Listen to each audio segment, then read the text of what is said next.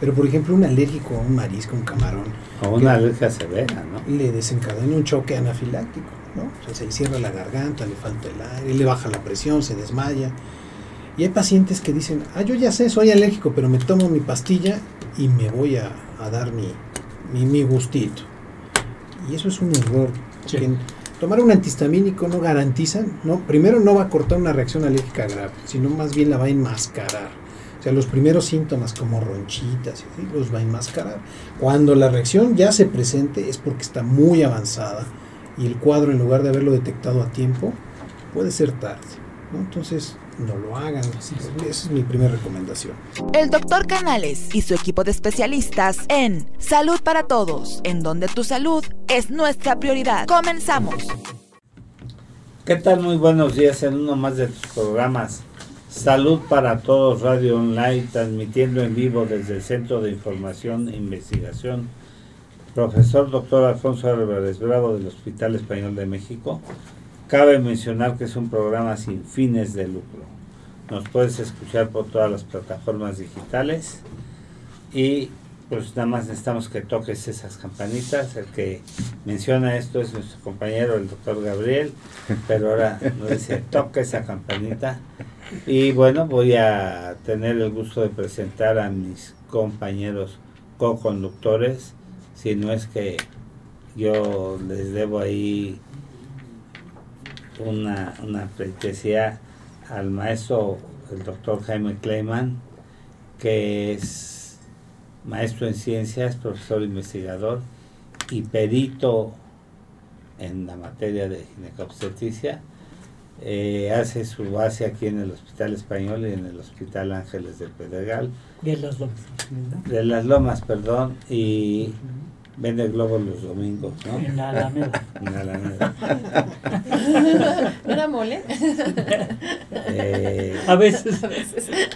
La, la doctora Alicia Ortiz Rivera, que es académica, especialista en mindfulness, y en neurolingüística, en psicoterapia, eh, con posgrado en, en, España, en, acá en California, en Berkeley.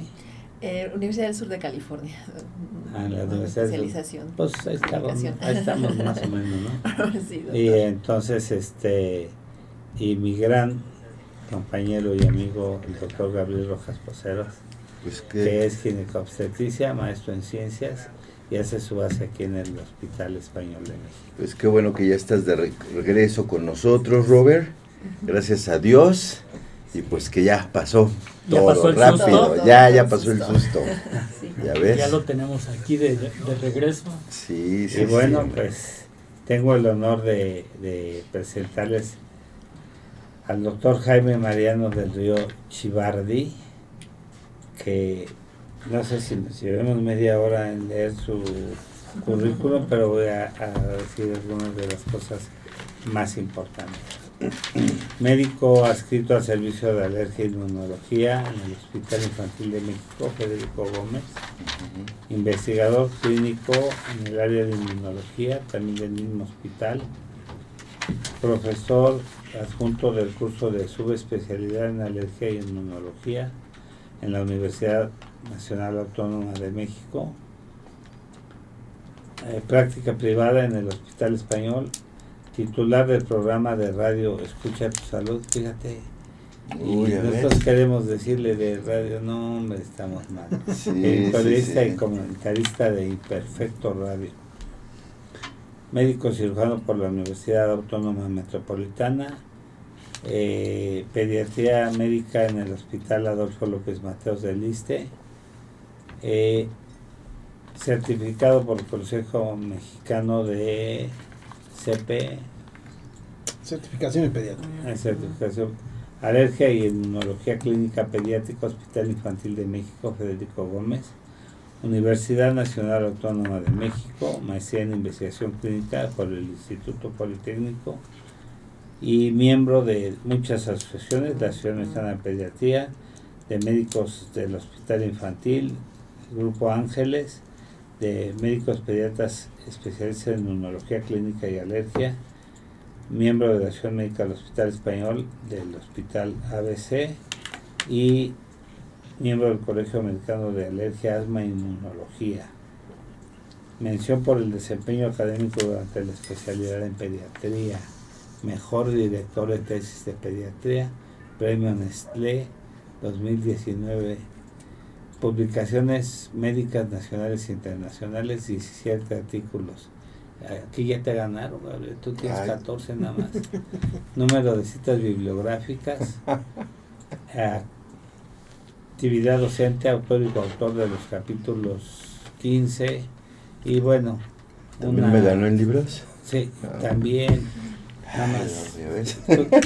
bueno, tú hiciste artículos en 20 libros, pero bueno. Uy, no, eh, es un placer tenerte, Jaime. muchas gracias, doctor. Eh, y, y, que tengas un currículum tan impresionante. Sobre todo en esta época, yo creo que estamos pasando la polinización que antes era específica de mayo y junio. Pero cada vez vemos problemas eh, pediátricos, adultos, con problemas alérgicos, inmunológicos, eh, el deterioro del medio ambiente, el, deterioro que le hemos hecho al ecosistema ha sido tan impactante que yo creo que a mí me tocó ir a la al lanzamiento del Montelucast y, fue en Veracruz hace ya tiene más de 30 años el producto. Lo satanizaban porque lo que usaban mucho era el ketotifeno, si recuerdas. cierto. Entonces este, decían, ese producto no va a vivir más de 5 años, el Montelucas. Y ahora vemos que, que hoy por hoy es un gran producto que ha demostrado el paso de los años. Eh, Obviamente muchos de los problemas eh, a nivel eh, nasal, hipertrofia de, las conchas nasales o los cornetes, el uso de los esteroides como la mometasona, todo eso siguen siendo necesarios, ¿no? Por su baja absorción y por sus beneficios y porque retienen el proceso inmunológico ahí de los leucocitos CD4 más, etcétera. Sin embargo, hay una cosa que sucede muy frecuentemente, es decir, este güey ya vino a hablar por mí, ¿no? Este, eh, ¿De quién es el programa? Que nos llegan muchos, que nos, es tu programa, que nos llegan muchos pacientes que han sido operados por hipertrofia de cornetes.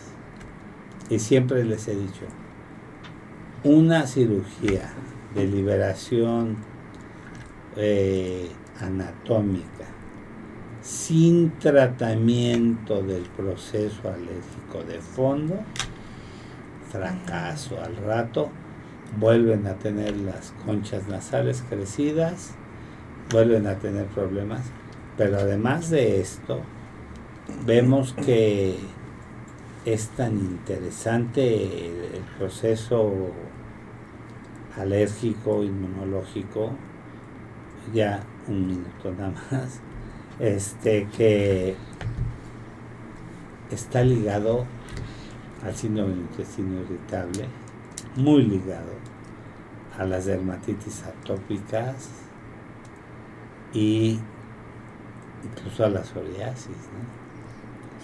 Entonces, este, pero no me presenté yo, yo soy Roberto Canales, eh, médico internista y miembro de la Asociación Americana de Endocrinología Clínica y le dejo la palabra al doctor Jaime Mariano.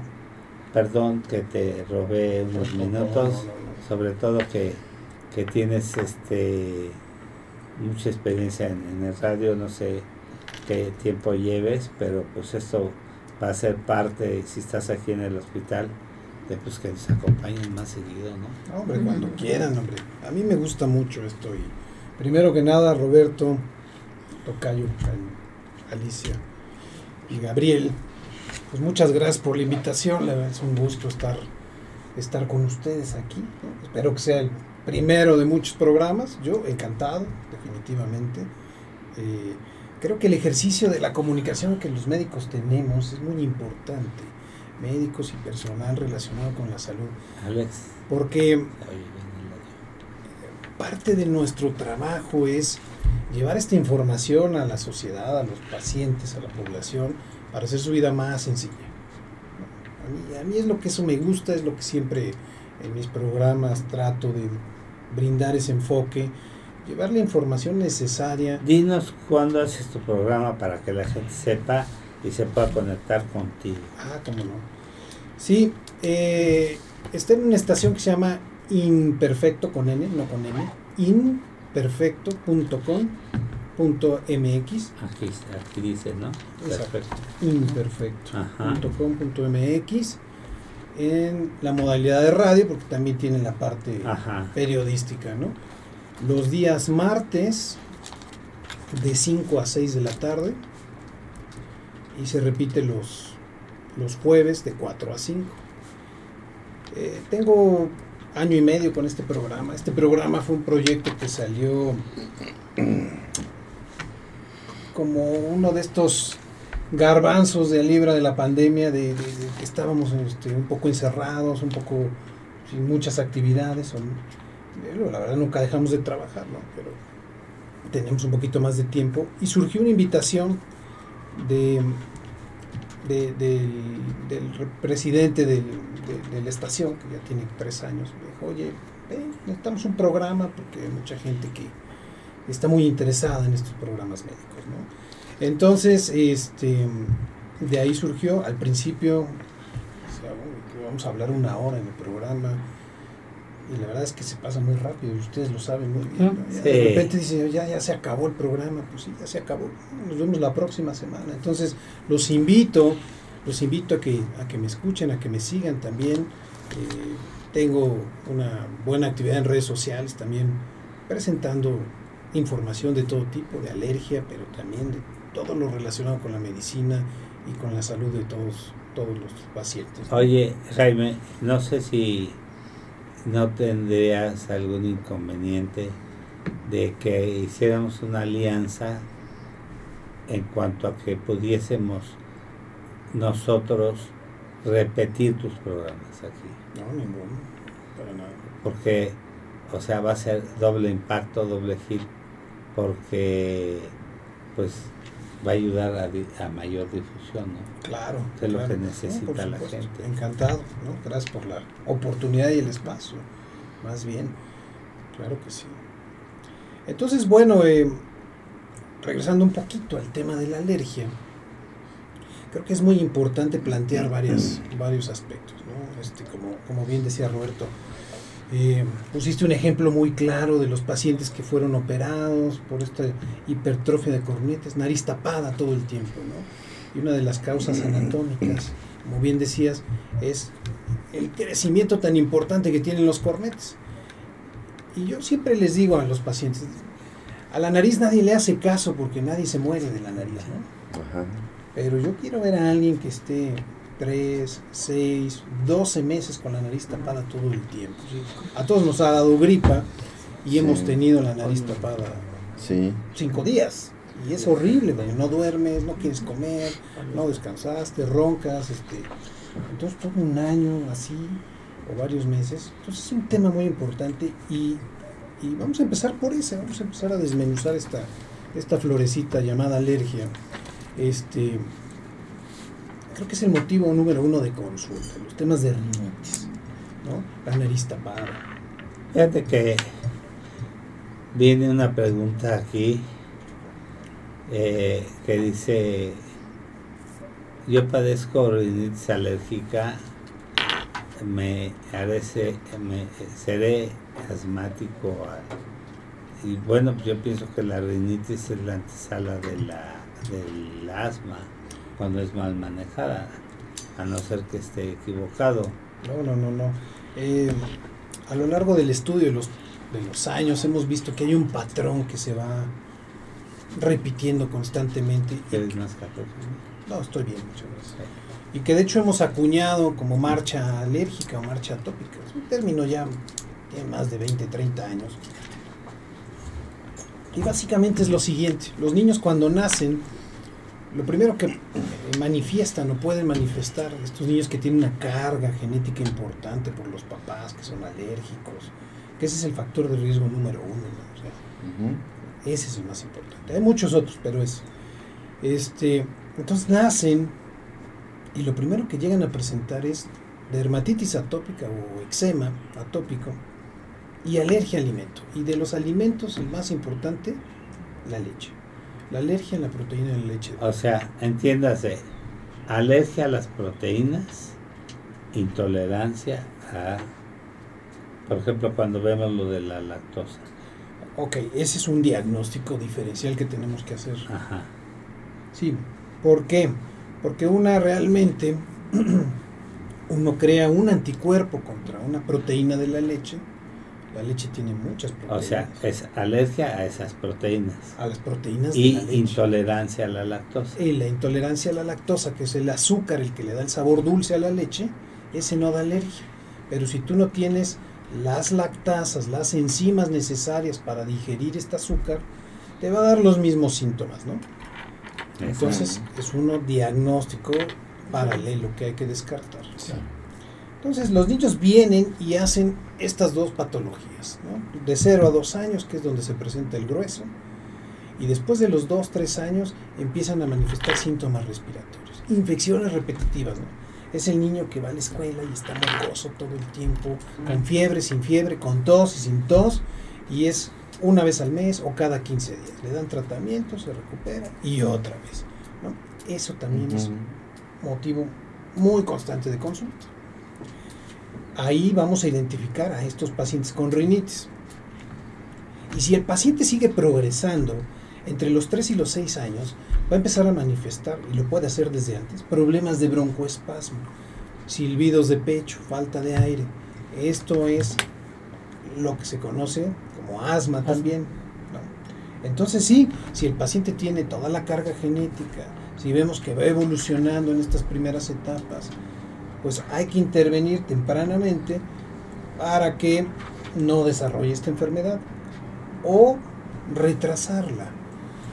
Porque genéticamente no podemos, lo saben muy bien colegas, muchas enfermedades retrasarlas porque estamos marcados, porque genéticamente ahí viene el paquete, lo heredamos. Fíjate que al respecto yo tenía, ya había planteado una duda y es con respecto a la incidencia, el aumento de incidencia en este tipo de padecimientos este, alérgicos en nuestros días se, debe al aumento de alergenos o, al, o, al, o, a problemas genéticos o epigenéticos que pueda llegar a haber? Muy buena pregunta. Hemos visto que han incrementado los casos de pacientes alérgicos. Antes a lo mejor era un rumor, ¿no? Tener un paciente alérgico. Estoy hablando de hace 30, 40 años, este, todos fueron etiquetados como niños mocosos. Mm. El enfermizo, el mocoso. Y de ahí no pasaba, ¿no? Y crecieron y ahora son adultos, ya tienen hijos. a mí, pero yo no era mocoso. y entonces, este. Ya sé por qué mi papá me decía mocoso. es cierto. Pero no había esa cultura en este país de, de llevar a los niños un tanto a la prevención y un tanto porque tenían gripitas. O sea, condición sine qua non. Paciente asmático o paciente con rinitis, siempre hay factores hereditarios en ellos. Nueve de cada diez. Oh, no, pues muchísimo, Nueve de cada diez es un factor hereditario de si primera te pones a investigar en la, en la fila genética, algún familiar tuvo problemas. Línea cercana, o sea, abuelos, papás, a veces son los tíos, pero siempre hay. O sea, ahí viene. Se viene heredado. Qué interesante, Sí, sí, sí. Y entonces, terminando la, la, la, pregunta, Jaime, este, ¿por qué aumentó? ¿Qué pasó? Fíjense que hicieron un estudio bien interesante eh, en, los 2000, ¿no? entre principios de los 2000, una encuesta internacional sobre asma y enfermedades alérgicas. Ese fue el primer antecedente mundial para tratar de saber cuántos asmáticos éramos, con qué enfermedades se asociaban, qué, qué, manifestaciones, si había factores de riesgo. Era un cuestionario como de 300 preguntas y se aplicó en 190 países. Se tradujo a todos los idiomas. Es una base de datos impresionante. Y ahí vimos que efectivamente, porque había varias etapas, y a la fecha han corrido cuatro etapas por lo menos, y logramos identificar si habían aumentado, por ejemplo, el asma o no. Y gracias a eso pudimos saber que, por ejemplo, en México aproximadamente tenemos una prevalencia de asma de un 10% de la población promedio. Estamos hablando de más de 12 millones de pacientes. Sí. 12 millones. En el mundo hay más de 330 millones de asmáticos. Entonces, con la cuestión de contaminación. exacto. Entonces, ¿qué pasó? ¿Por qué aumentaron en los últimos 20 años que se volvió a aplicar este cuestionario? Porque sí aumentaron. Muchos países tienen prevalencias del 35%. O sea, México está en la tabla media abajo. Pero imagínate Corea. Corea. ¿Tú has, estado en Corea? En mi vida. No, hombre, pero sí, no alcanzas a ver a tres metros. pero estamos hablando de de, de México. Tenemos población socioeconómicamente media alta y baja y creo que no es la misma prevalencia. El factor nutricional tiene los factores, los factores ambientales. muy importante. Vivir en una zona urbana y en una zona rural, es bueno, importante. En Condado Sayavedra no se ve la... al contrario, como tienen tanto caballo, se hacen alérgicos a los caballos y al pasto y a los arbolitos, ¿no? Entonces, factor ambiental impresionante, la contaminación, diésel, se ha visto que los pacientes que viven más cerca de una avenida transitada son más alérgicos y tienen más problemas de asma. Este, ¿qué más? Bueno, vimos también, y es una teoría que siempre ha estado en el tintero, que el exceso de limpieza, y ahora que lo vivimos con el COVID, que limpiábamos todo, toallitas y todo, eh, el no permitir que los niños desde el nacimiento tengan un adecuado contacto con los microorganismos que nos rodean, uh es bien importante, ¿eh? que, que lactantes eh, menores, las mamás le trapean y le barren y déjenlos que tengan tantito contacto Claro. Con no pueden estar en una burbuja. Sobre todo cuando están en, la edad oral. Tú sabes que. Todo Niño, todo. Pues yo me llevé un camarón y mira lo que me pasó. Ah, no. Entonces, tienen que tener. Deben de tener. Hay estudios donde se ha visto niños que nacen por cesáreas y niños que nacen por la microbiota. Exacto esos microorganismos del canal vaginal que los adquiere el niño al nacimiento son muy importantes, para el intestino principalmente. Y ahora hemos visto con esto de la microbiota que todos los microorganismos que viven en el intestino influyen y ayudan al sistema inmunológico en todos lados, en toda la economía del cuerpo. Y además tiene mucho que ver hasta con la vida neurológica, con la, con la vida por ejemplo, procesos depresivos en edad adulta, bajo rendimiento. Por eso es que ahora los ginecobstetras que van a tener un parto en una gasa estéril eh, con solución fisiológica, la pasan por la vagina, si va a ser vía cesárea, en cuanto nace el bebé, se lo pasan por todo el cuerpo, la boca y eso. Es un estudio que desarrollaron en el Hospital Infantil de México y que lo ha patrocinado mucho la gente de Floratil y que ha visto que ha tenido un gran, gran impacto en, en la cuestión de microbiota y de defensa del Totalmente, es cierto. La doctora quiere hacer una Sí, doctor, retomando también algo de lo que plantea el doctor Kleiman, este aspecto de la epigenética, o sea, usted comenta, nueve de cada diez por factores genéticos ya están, hay una predisposición, ¿no? Pero creo que entiendo que sea, que todos traemos predisposiciones para distintas enfermedades, ¿no? En mayor o en menor medida. Pero que son precisamente estos factores ambientales los que determinan, los que detonan la, la, expresión de esos genes. ¿no? Entonces creo que vale la pena, porque esto que dice el doctor de la limpieza, esos son factores epigenéticos, la nutrición, entonces, ¿cómo, está, opera en ese sentido los factores medioambientales para que se, esto, genere es, muy interesante porque es un tema muy actual, ¿no? Actual, más de 10 años, pero eh, que, que, se viene haciendo estudios y hablando de la epigenética el conjunto de factores que nos rodean, ambientales, alimentación, que puede hacer que nuestros genes modifiquen su expresión y que podamos pasárselo a una siguiente generación. Eh, voy a poner ejemplos muy, muy, sencillitos. Bacterias. ¿no? El hecho de estar bombardeando constantemente, utilizando indiscriminadamente antibióticos a una bacteria de la garganta, pues esta se va a defender y va a hacer que en base a esto modifique su ADN, la expresión primero, para que sea resistente. Entonces, este es un ejemplo de epigenética. Pero bueno, ahora llevémoslo a lo macro, a los humanos, a los animales. Este, eh, eh, por ejemplo, el, el, lactante, el niño que está en brazos, la mamá le está dando pecho. Hay muchos estudios muy comprobado, que utilizar seno materno por lo menos durante seis meses en aquellos pacientes que tienen esta predisposición a desarrollar dermatitis atópica, se va a retrasar la aparición durante varios meses. Entonces no es lo mismo tratar un bebé con dermatitis atópica a los 45 días que tratarlo al año y medio, ¿no? La, la OMS ahora sugiere que se les den hasta los dos años, ¿no? Sí, no sé si estoy mal, más. No, sí. Deseable a los dos años, este, mínimo seis. Eh, que, el miedo de las mujeres es que les cae la defensa y todo eso.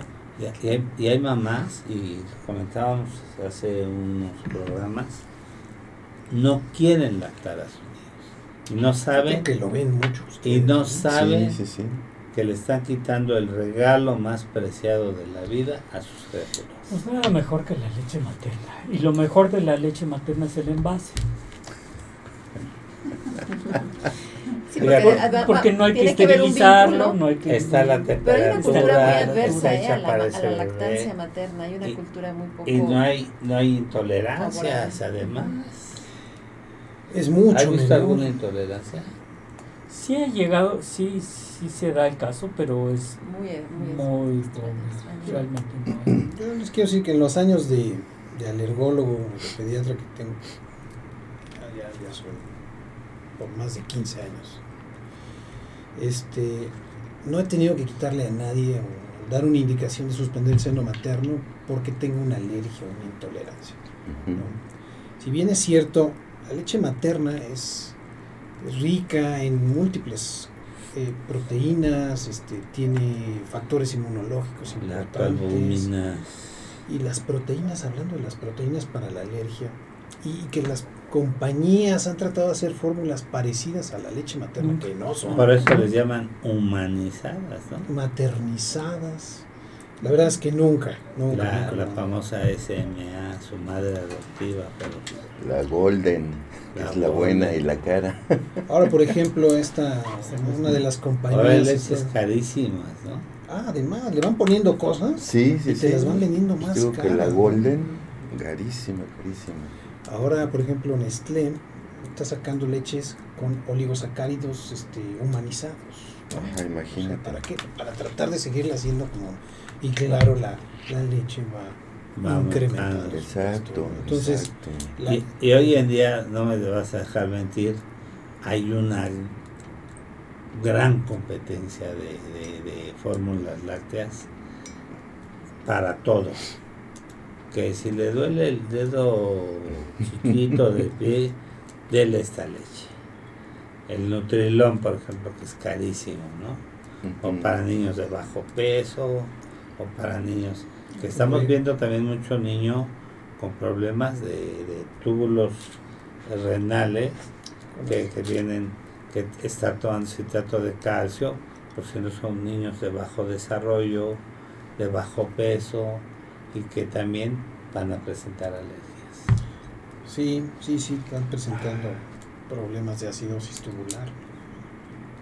Y, y, se ha visto que la nutrición es muy importante. En muchos niños hubo, un boom donde todos los niños de repente tenían acidosis tubular.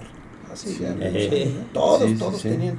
Y una cosa que se ve muy interesante es que la alimentación era deficiente. No estaba balanceada y no incluía los nutrientes. Y naturalmente el riñón sufría. ¿No? no podría balancearlo y empezaba a presentar pérdidas de estos elementos, ¿no? sales de calcio, de magnesio, de algunas cosas más. Y entonces, pues nosotros medíamos, los médicos medían cómo estaba excretando esto por la orina y decíamos, no, le hace falta, está eh, un poquito ácida la, la, sangre, ¿no? por decirlo así, de manera muy, muy, muy, este, muy rápida, muy... Muy general. Sí, Perdón, doctor, con la cuestión de cuáles son los factores desde el punto de vista de la epigenética que desencadenan las expresiones alérgicas. Bueno, eh, esto es un tema también un poco como complejo porque no se ha descubierto bien cuáles. ¿no? Hay, hay muchas teorías del por qué, del qué es lo que lo está desencadenando. Apenas estamos todavía documentando y buscando más información. Eh, uno de ellos indiscutiblemente es el ambiente, la exposición ambiental. Un, paciente puede permanecer asintomático teniendo toda esta carga genética. Por ejemplo, de esta mesa, a lo mejor la tercera parte de nosotros, si fuéramos un número, un número par, eh, pudiera tener niveles elevados de... ya, dos, 4, 6. Ok. De 6 que estamos en esta sala, 2 van a tener niveles elevados de IgE. El IgE es un anticuerpo que está asociado con alergia. Los pacientes alérgicos producen grandes cantidades de este anticuerpo y este, y este anticuerpo es el que se encarga de ser las reacciones alérgicas. Pero no todos los que producimos niveles altos de esto, vamos a desarrollar una alergia. Una cosa es tener esta predisposición, tener niveles elevados, y otra es que se desarrolle la enfermedad. Entonces, si ya hubiéramos descubierto por qué se desarrolla y cómo se, se desata la enfermedad, ya la hubiéramos curado. ¿no? Ya, ya, ya alguien ya se hubiera hecho millonario. Y, y la verdad es que no. ¿Qué estamos haciendo? Bueno, utilizamos naturalmente que en todas las enfermedades medicamentos que son paliativos me alivian los síntomas, los suspendo y tienden a regresar. Utilizamos también como una herramienta muy importante el uso de vacunas o inmunoterapia para alérgicos, ¿no? Donde si yo soy alérgico al perro, al gato, al polvo, al pasto, agarro el extracto, la proteína que da la alergia, que reconoce mi cuerpo, la pongo en una vacuna y se la voy administrando de manera paulatina, constante. Y lo que voy haciendo es sensibilizando. Hiposensibilizando, haciendo que el sistema inmunológico se vaya calmando, lo saturo de esta sustancia y en la próxima exposición natural que yo tenga, voy al parque, al bosque, ya no voy a reaccionar así porque estoy haciendo un trabajo de tolerancia con el sistema inmunológico. Y esto sí, quizás hasta el día de hoy es lo más efectivo para tratar la alergia. Fíjate que yo tengo un hijo en Estados Unidos que se fue a la Universidad de Stanford con y de repente sus cuadros asmáticos. Y, y, se va a una universidad donde el símbolo es un gran pino, que después lo quisieron mover de posición y que se les fractura, ¿no? Entonces, mi hijo pues llegó con eh, grandes problemas, entonces salió el, Conviven, pero salió primero en México. Y no lo cubrió su seguro, entonces ya se lo empezaba yo a mandar desde aquí y al cuando ya eh, salió en Estados Unidos, me decía este el doctor Iván estuvo en el hospital de Niño Poblano, que es, ¿lo conoces? ¿Iván qué? Iván Martínez. Muy, eh, digo, mi respeto es un neumólogo pediátrico, pediatra, que eh, da cursos de inhaloterapia y todos paramédicos. Él me decía, ya hay en tal estado, que lo pida y, y se, los, se lo lograban pasar, pero mi hijo vivió, ya lleva 18 años allá, y entonces este hasta que lo empezaron a, a sensibilizar. Ponerle su vacuna. Sus vacunas que, que de repente, cada seis meses, le hacen sus pruebas y le mandan otra seriecita, pero mi hijo se la pasaba con... Entonces lo más común eran los beta 2 agonistas simples, que ya ha caído en desuso y esa es una pregunta que están haciendo y que la quisiera hacer de, de salbutamol. Ya no se recomienda solo porque puede ocasionar crisis eh, o abuso porque me recuerdo mucho que, que tuvimos en, en cuando yo hice el, el pregrado en el hospital de Hacienda eh, eh, ¿En dónde estaba ese Robert? El que sabe saliste Tacuba. Ah, uh, Antes de que lo hicieran ISTE, sí. Era el hospital de Hacienda. Ah. Dos años duró Sí. cerrado. Sí, Y después lo echaron a perder, lo hicieron ISTE. muy bien, mire. Teníamos una viejita en medicina interna, Sí, sí, sí. bien todo el día. Llegaba la visita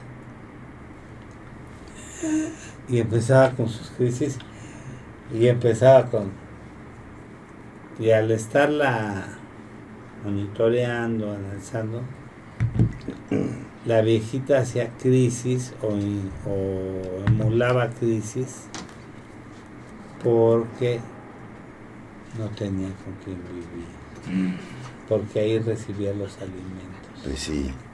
Y cama, y techo. Nos Sí. costó tres meses o más, no, como seis meses. Y, y después este encauzarla a una casa hogar, porque además nadie la iba a visitar. Creo que de alguna manera ahí se, se refieren los factores emocionales que nunca están ausentes, ¿no? No, que tienen un impacto son- importante, Son ¿no? importantes. Y curioso, mi hijo que vive en el Silicon Valley, este, siempre carga su su este Inhalador. su inhalador Ajá. ahora los, Sí. los que tienen gama y lama Sí. este el Convivet le ha, le ha probado bien pero cuando viene a México Allá ya no lo ocupo. rara vez le ponen sus vacunas y, y siempre trae también su inyección de, de adrenalina porque ahí pues ahí te encuentras eh, me acordaba mucho de, de que me decías de tu esposa del pescado Ah, sí. ahí él tenía un compañero que cualquier derivado del cacahuate Ajá. lo ponía y traía sus y se resultaba ¿eh? De hecho, yo tengo mis, mis inyecciones de Ah. adrenalina, Sí. pero este te, te estoy diciendo en los años eh, que todavía aventábamos señales de humo, yo me llegaron niños con grandes crisis y yo les metí adrenalina. Ah, Precisamente y preguntas salía- sobre eso. y salían- La adrenalina. Así.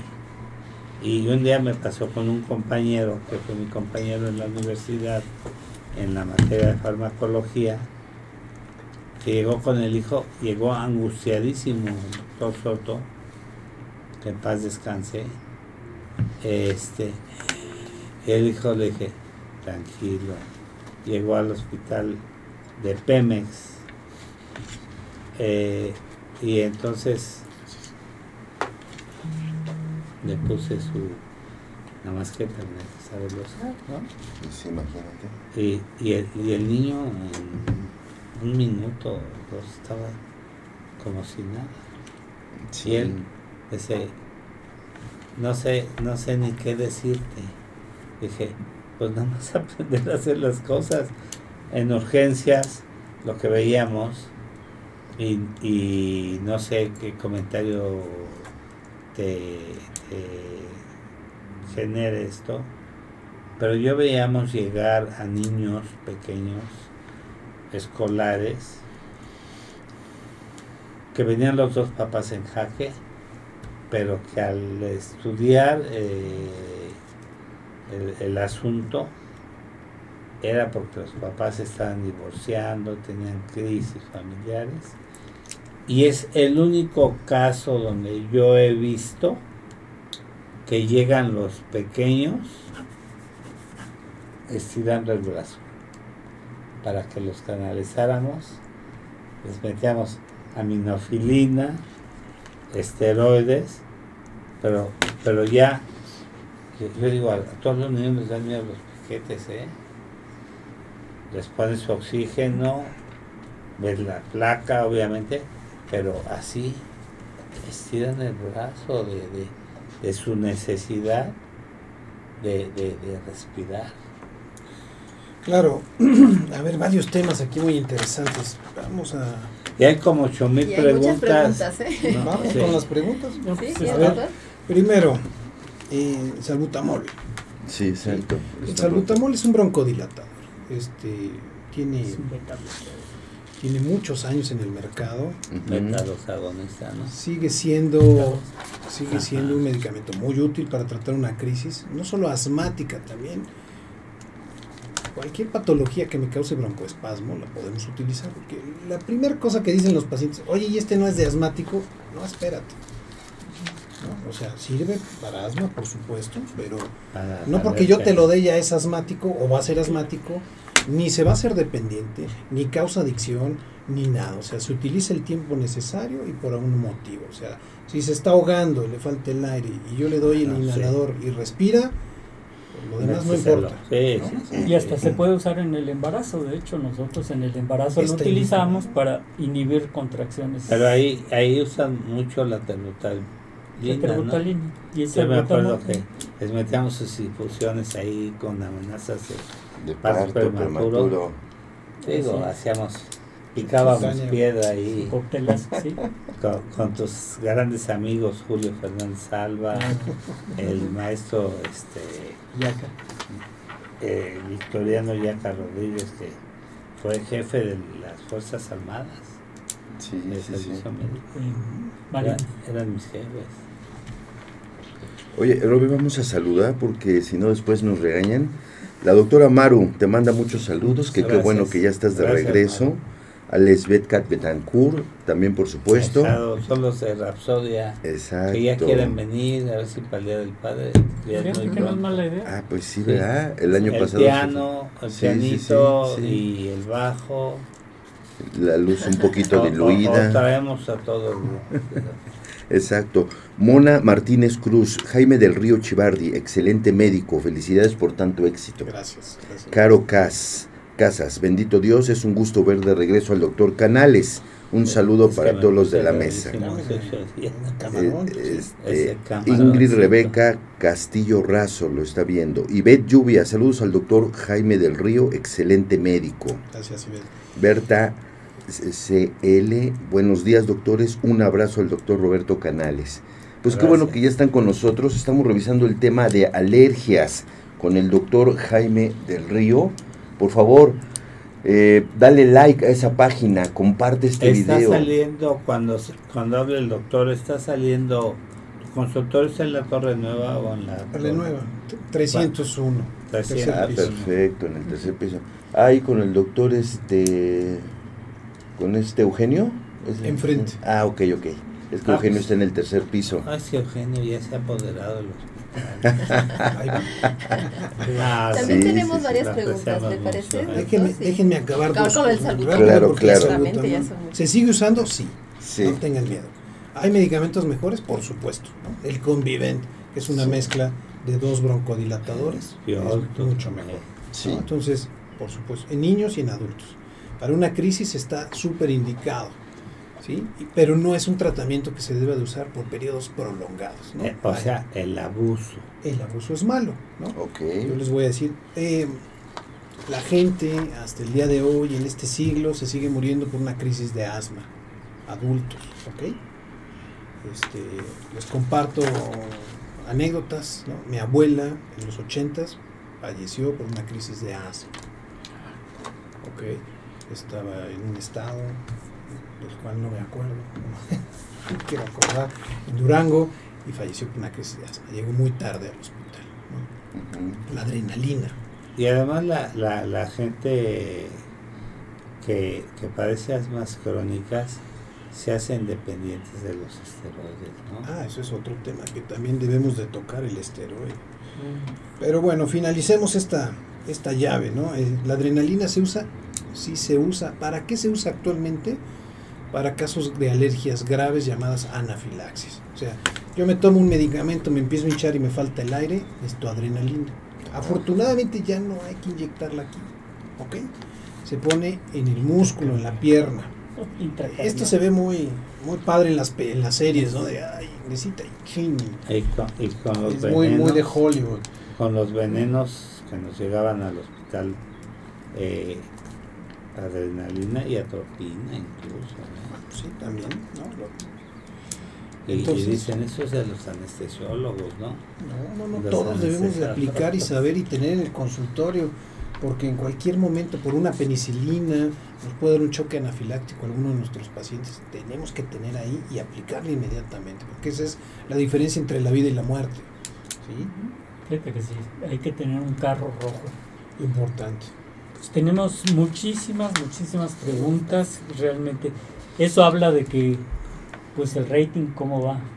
Vamos bien, están eh, diciendo que aprovechemos la experiencia de la doctora Alicia Ortiz, porque pues, es una persona que, que maneja mucho la cuestión del mindfulness y muchos como tienen fondo emocional sí hay veces que hay que manejarlo. Sí, es un, es un desencadenante, sí.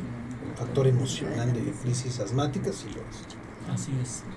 Fíjate que dentro de las preguntas hay una. Y, quiero. Gracias, ¿eh? Gracias. Hay, hay, hay, varias preguntas. Por ejemplo, ¿qué sustento tiene eh, en la lactación? Y eso, pues yo lo, yo lo viví con.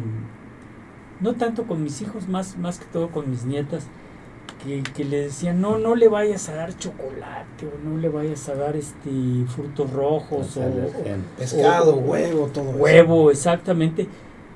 Esa es una pregunta y la otra la otra cuestión es la automedicación que siempre hemos dicho en este en este programa pues que eh, que se evite la, la, automedicación, el hecho de, de, tomar eh, antibióticos sin, sin un sustento eh, científico, por, por llamarlo de alguna forma, pues hace que también estos antibióticos, pues a la larga, número uno, no les sirvan y, y crean resistencia bacteriana. Y dos, puedan llegar a, hacer también este alergenos, penicilinas, vitaminas, ¿verdad? Y, otras sustancias más. No sé cómo pues ves.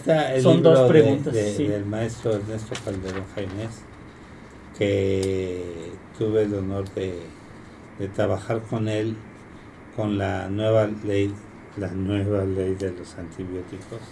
Estuvimos trabajando en gobernación, un grupo de expertos en farmacología y de profesores y académicos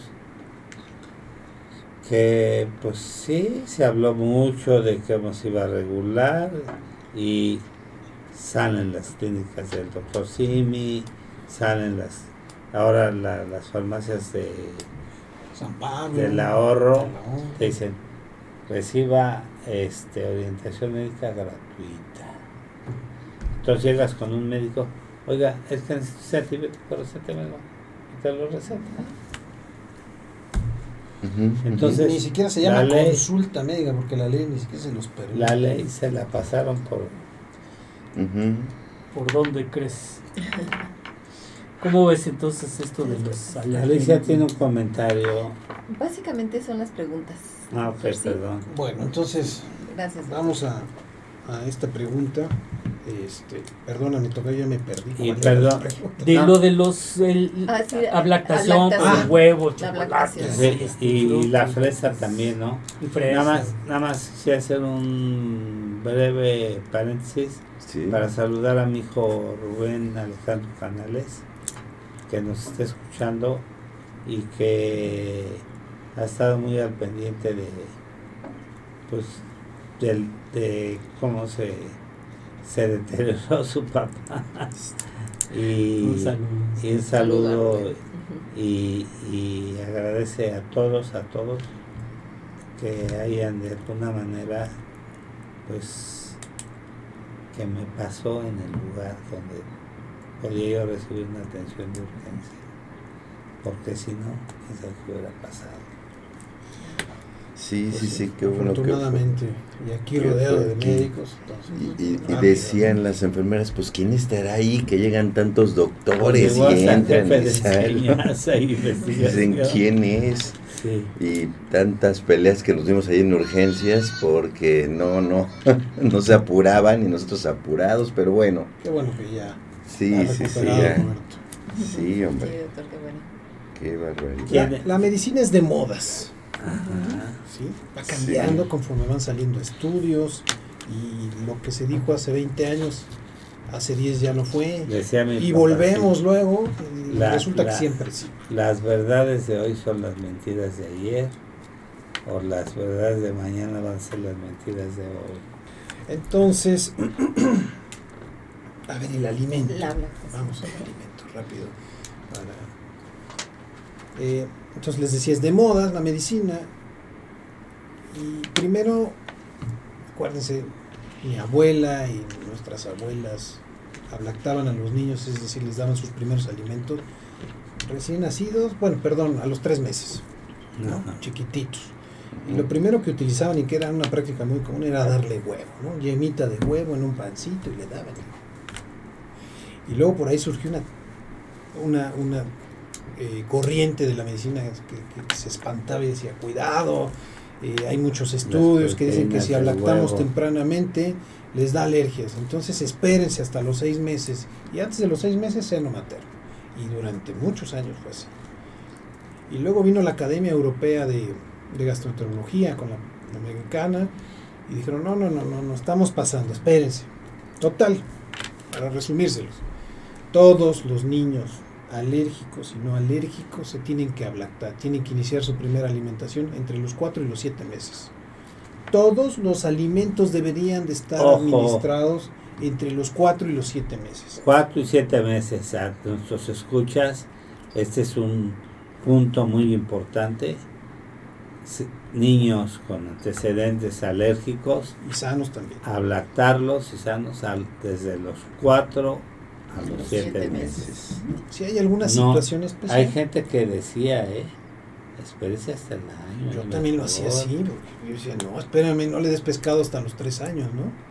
No, ya no, porque también se vio que si te esperas mucho, también incrementaban la proporción o la probabilidad de ser alérgico a ese alimento. Entonces estábamos contra la espada y la pared y entonces nos fuimos nuevamente a los orígenes, como al punto medio, 4, 7. Quién sabe en 10 años si esto cambia, ¿no? Pero ahorita es Pero lo que la está experiencia pues les está dando otras resultantes. ¿no? Parte, parte de este, con- este consenso dice que podemos ablactar a los niños con jugo de carne, porque se han dado cuenta que la cantidad de hierro que tiene es importante y el lactante hace anemia por falta de hierro. Entonces, no satanicemos que un niño coma jugo de carne antes de los seis meses. Es un choque fuerte. ¿no? A mí también me costó un poco de trabajo. Pescuecito. No, De- no, o sea, yo me acuerdo que, que mi esposo es iba con el carnicero y pedía pescuecito y lo ponía en baño María para darles a los- O sea, el caldo, Sí. le dan el caldo. el Ah, juguito, el juguito del pescuezo. Este, este sé que es de las carnes Sí. que tienen mejores, este, menos grasa, más carne. Ajá.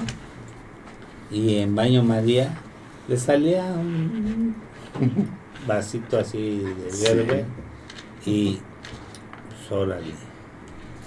Entonces, bueno, Ujú. fresa, cítricos, adelante, no causan alergia. Ajá. Preguntan, doctor, si el chile es malo para los bebés. Darle chile chile. es malo. Pues Pues, pues no, pero tampoco se los recomiendo, Son ¿no? la ca- catepsin, Capsaína. ¿no? capsaína, Capsaicina. capsaicin. Sí, no. Ya ves que se hizo un analgésico que todavía lo está este, comercializando Janssen. Eh, pues si te lo ponías, te quitaba el dolor, pero al rato te, ardía, te todo. O sea, era a base de chile. Esa a ser Ah, ok. ¿Cómo se llama el De, de- eh, ah, Ok, sí, sí, te vemos. Entonces, Ok. este, no, los niños pueden comer chile, ¿no? Ajá. A la edad que, Que lo que ellos quieran, ¿no? O sea, Y lo toleren. y que lo, porque empiezan comiendo dulces picosos, ¿no? Y los satanizamos, ¿eh? Porque yo tengo un nieto de 10 años. Es cultura. Es cultural, ¿Qué? es un aspecto cultural. ve un guisado rojo y eso y piensa que tiene chile.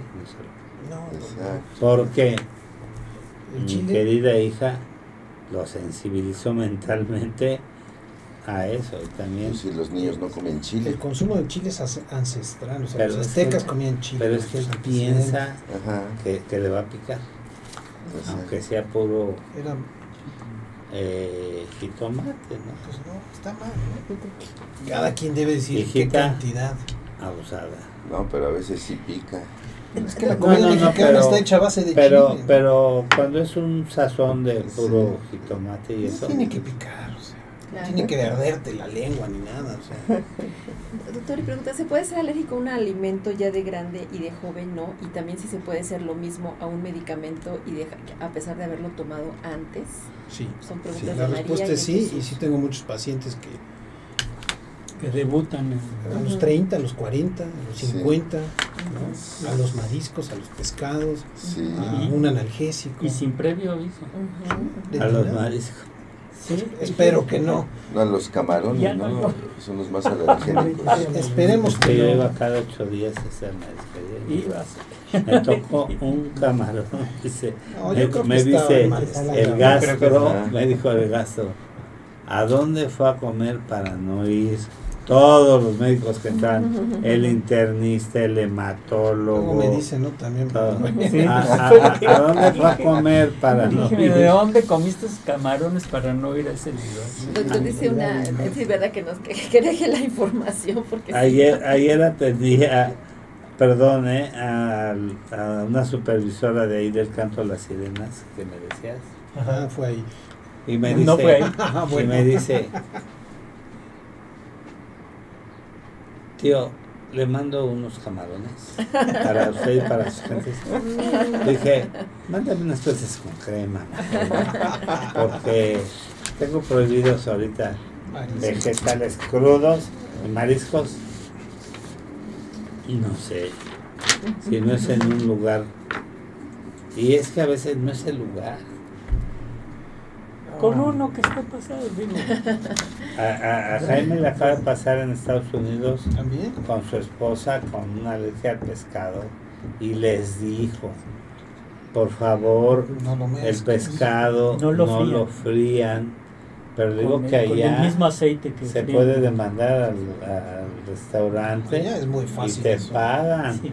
Pero, Pero a Es- ver, dile, este, ¿cómo, cómo puedes saber si realmente el- ese pescado que se comió lo hicieron, lo frieron con el mismo aceite que Ahí, ahí, doctor, por ejemplo, creo que ligándolo con preguntas es cu- que- cuáles son los síntomas, cómo diferenciar una intoxicación de una alergia. Aquí dice una Carla, una radio escucha, me, me- me pica la cara cuando me cuando tomo algunos alimentos. Son distintos, ¿cuáles son? El doctor tuvo un cuadro muy muy crítico ¿cuáles serían aquellos síntomas que nos permitan identificar si son alergias y se está incurriendo en una intoxicación, precisamente hablando de la alimentación, ¿no? Bueno, es buena pregunta. A ver, este voy a abrir esta, esta participación diciendo que yo soy alérgico a los mariscos. También. no puedo comer ninguno. Crustáceos. Ninguno. Entonces estoy muy familiarizado con eso. Y les quiero decir primero no hay lugar que no haya o que esté libre de contaminación. Por ejemplo, yo como pescado y está contaminado de lo que sea de mariscos, necesariamente. no existe. ¿Por qué? Por el aceite, por el sartén, por la plancha, por la cuchara. Y aunque uno sea extremadamente meticuloso y les diga, oye, es que yo me muero si como mariscos, no importa. O sea, pueden tener un poco más de cuidado, pero no se logra eso. Entonces, así es. A mí lo que regularmente me llega a pasar es que me da rinitis, o sea, se me tapa la nariz, ¿no? Porque voy a comer a un porque a mi mujer le, encantan los mariscos, camarones, la langosta. este, pues no, no lo hago, ¿no? Y, ojo, no, no incurran, y esto es bien importante. Mi hija le encantan las manzanas y sale. Pero ya saben, se toma su levocetiricina y ya se come su manzana sin problema. Bueno, afortunadamente la manzana le, a lo mejor le da una alergia oral y le pica la garganta. Pero por ejemplo, un alérgico a un marisco, un camarón. O una alergia severa, ¿no? Le desencadena un choque anafiláctico, ¿no? O sea, se le cierra la garganta, le falta el aire, le baja la presión, se desmaya. Y hay pacientes que dicen, ah, yo ya sé, soy alérgico, pero me tomo mi pastilla y me voy a, dar mi, mi, mi gustito. Y eso es un error. Tomar un antihistamínico no garantiza, no, primero no va a cortar una reacción alérgica grave, sino más bien la va a enmascarar. O sea, los primeros síntomas como ronchitas los va a enmascarar. Cuando la reacción ya se presente es porque está muy avanzada y el cuadro en lugar de haberlo detectado a tiempo puede ser tarde. Entonces, no lo hagan. Esa es mi primera recomendación. ¿Y cómo distinguir ¿no? si fue una intoxicación o si fue una alergia? Eh, son iguales las reacciones prácticamente, ¿no? O sea, de entrada debo decir que no hay forma de distinguir si es una intoxicación o una alergia. Nada más que algunas son más manifiestas, ¿no? Hay pacientes que llegan con sus tortas ahí, sí. Eh, o sea, con manifestaciones cutáneas, edema, eh, falta de respiración, o sea, con cuadros más agudos que otros. Hay donde se siento que me empieza a picar aquí que pica, como dice la. Sí. Pica la cara. Sí, por ejemplo. Es una gama, ¿no? Es que. Muy, muy grande, desde un pequeño picorcito o, o, náusea y vómitos hasta una anafilaxia en la que, en, la, que hay hasta hipoxia por, porque se cierran los conductos aéreos superiores. Sí, déjenme les doy un poquito de, de contexto a la gente que nos escucha. Este, los mariscos cuando están refrigerados congelados por mucho tiempo, empiezan a aumentar la cantidad de histamina que tienen en su, en su, masa muscular.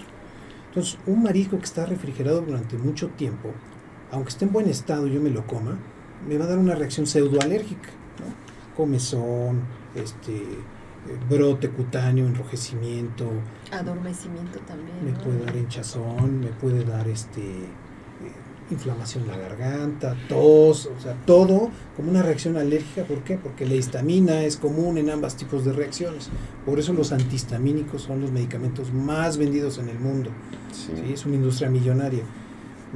Entonces, ahí, por ejemplo, la única manera de descubrir si realmente es una alergia o no, además de hacer un interrogatorio y un examen físico muy, muy minucioso, Podemos mandar a hacer estudios para determinar si hay anticuerpos. En la alergia hay siempre anticuerpos que van a atacar al pescado o las proteínas de los mariscos. Particularmente eh, hay una que se encarga que los mariscos se, muevan, ¿no? que se llama tropomiosina. Está en los músculos. El nombre es lo de menos, pero bueno, esta proteína muscular de los crustáceos, de los mariscos, por ejemplo, yo creo anticuerpos y ahí viene la alergia, esa es la más común. Y para los pescados hay otros, ¿no? para la parvalbúmina, también son proteínas musculares. Entonces yo puedo buscar la alergia a estos pidiendo este estudio Y si determino que está, pues es una alergia. La otra, si fue una reacción leve, que me dio comezón, se me pone así, te digo, a ver, vuélvelo a comer, ahora vete a otro lado, come otra cosa, come otro marisco. Yo sé que no va a progresar la reacción porque fue una cuestión leve. Si se vuelve a presentar, pues es muy sospechoso y es muy probable que sea una alergia. Aquí la recurrencia es importante. Si recurre, recurre, recurre, es una alergia, no hay más. No fue una intoxicación, no fue en mal estado. Pero entonces tenemos que hacer una buena valoración y decidir si mandar a hacer el estudio o hacer un nuevo reto, decirle que se lo coma. Entonces es lo que procede, digamos, observar que no hay esa recurrencia. Por ejemplo, esta radio tele escucha. Que le pica, que es cuando le... Si dice que todas las veces que come le pica y ya lo probó en todas sus presentaciones y con más mariscos, yo diría que es una alergia, por supuesto. Tenemos otras preguntas. Dice, ¿en qué momento una gripa se convierte en una alergia? ¿Tiene que ver la alimentación o hay algo en específico? ¿Es hereditario o es una o, lo o uno se lo provoca? Gracias por su programa, dice Karen. Creo que ahí entraría el que pide, en este caso Fermín, cuál es la diferencia entre rinitis y asma, ¿no? Y como un poco como la gripa, cómo diferenciar esa, Muy bien. esa mucosidad, esa... Muy bien. los, los problemas de la vía respiratoria asociados con alergia, llamados asma o rinitis, a rinitis vía aérea superior. Pero sirven su cafecito, ¿no les? Refrescándolos aquí para, para el doctor. Calientito. Y, a, Sí, gracias Alex, gracias. sí, sí, sí, ahorita que puedas. Y vía aérea inferior.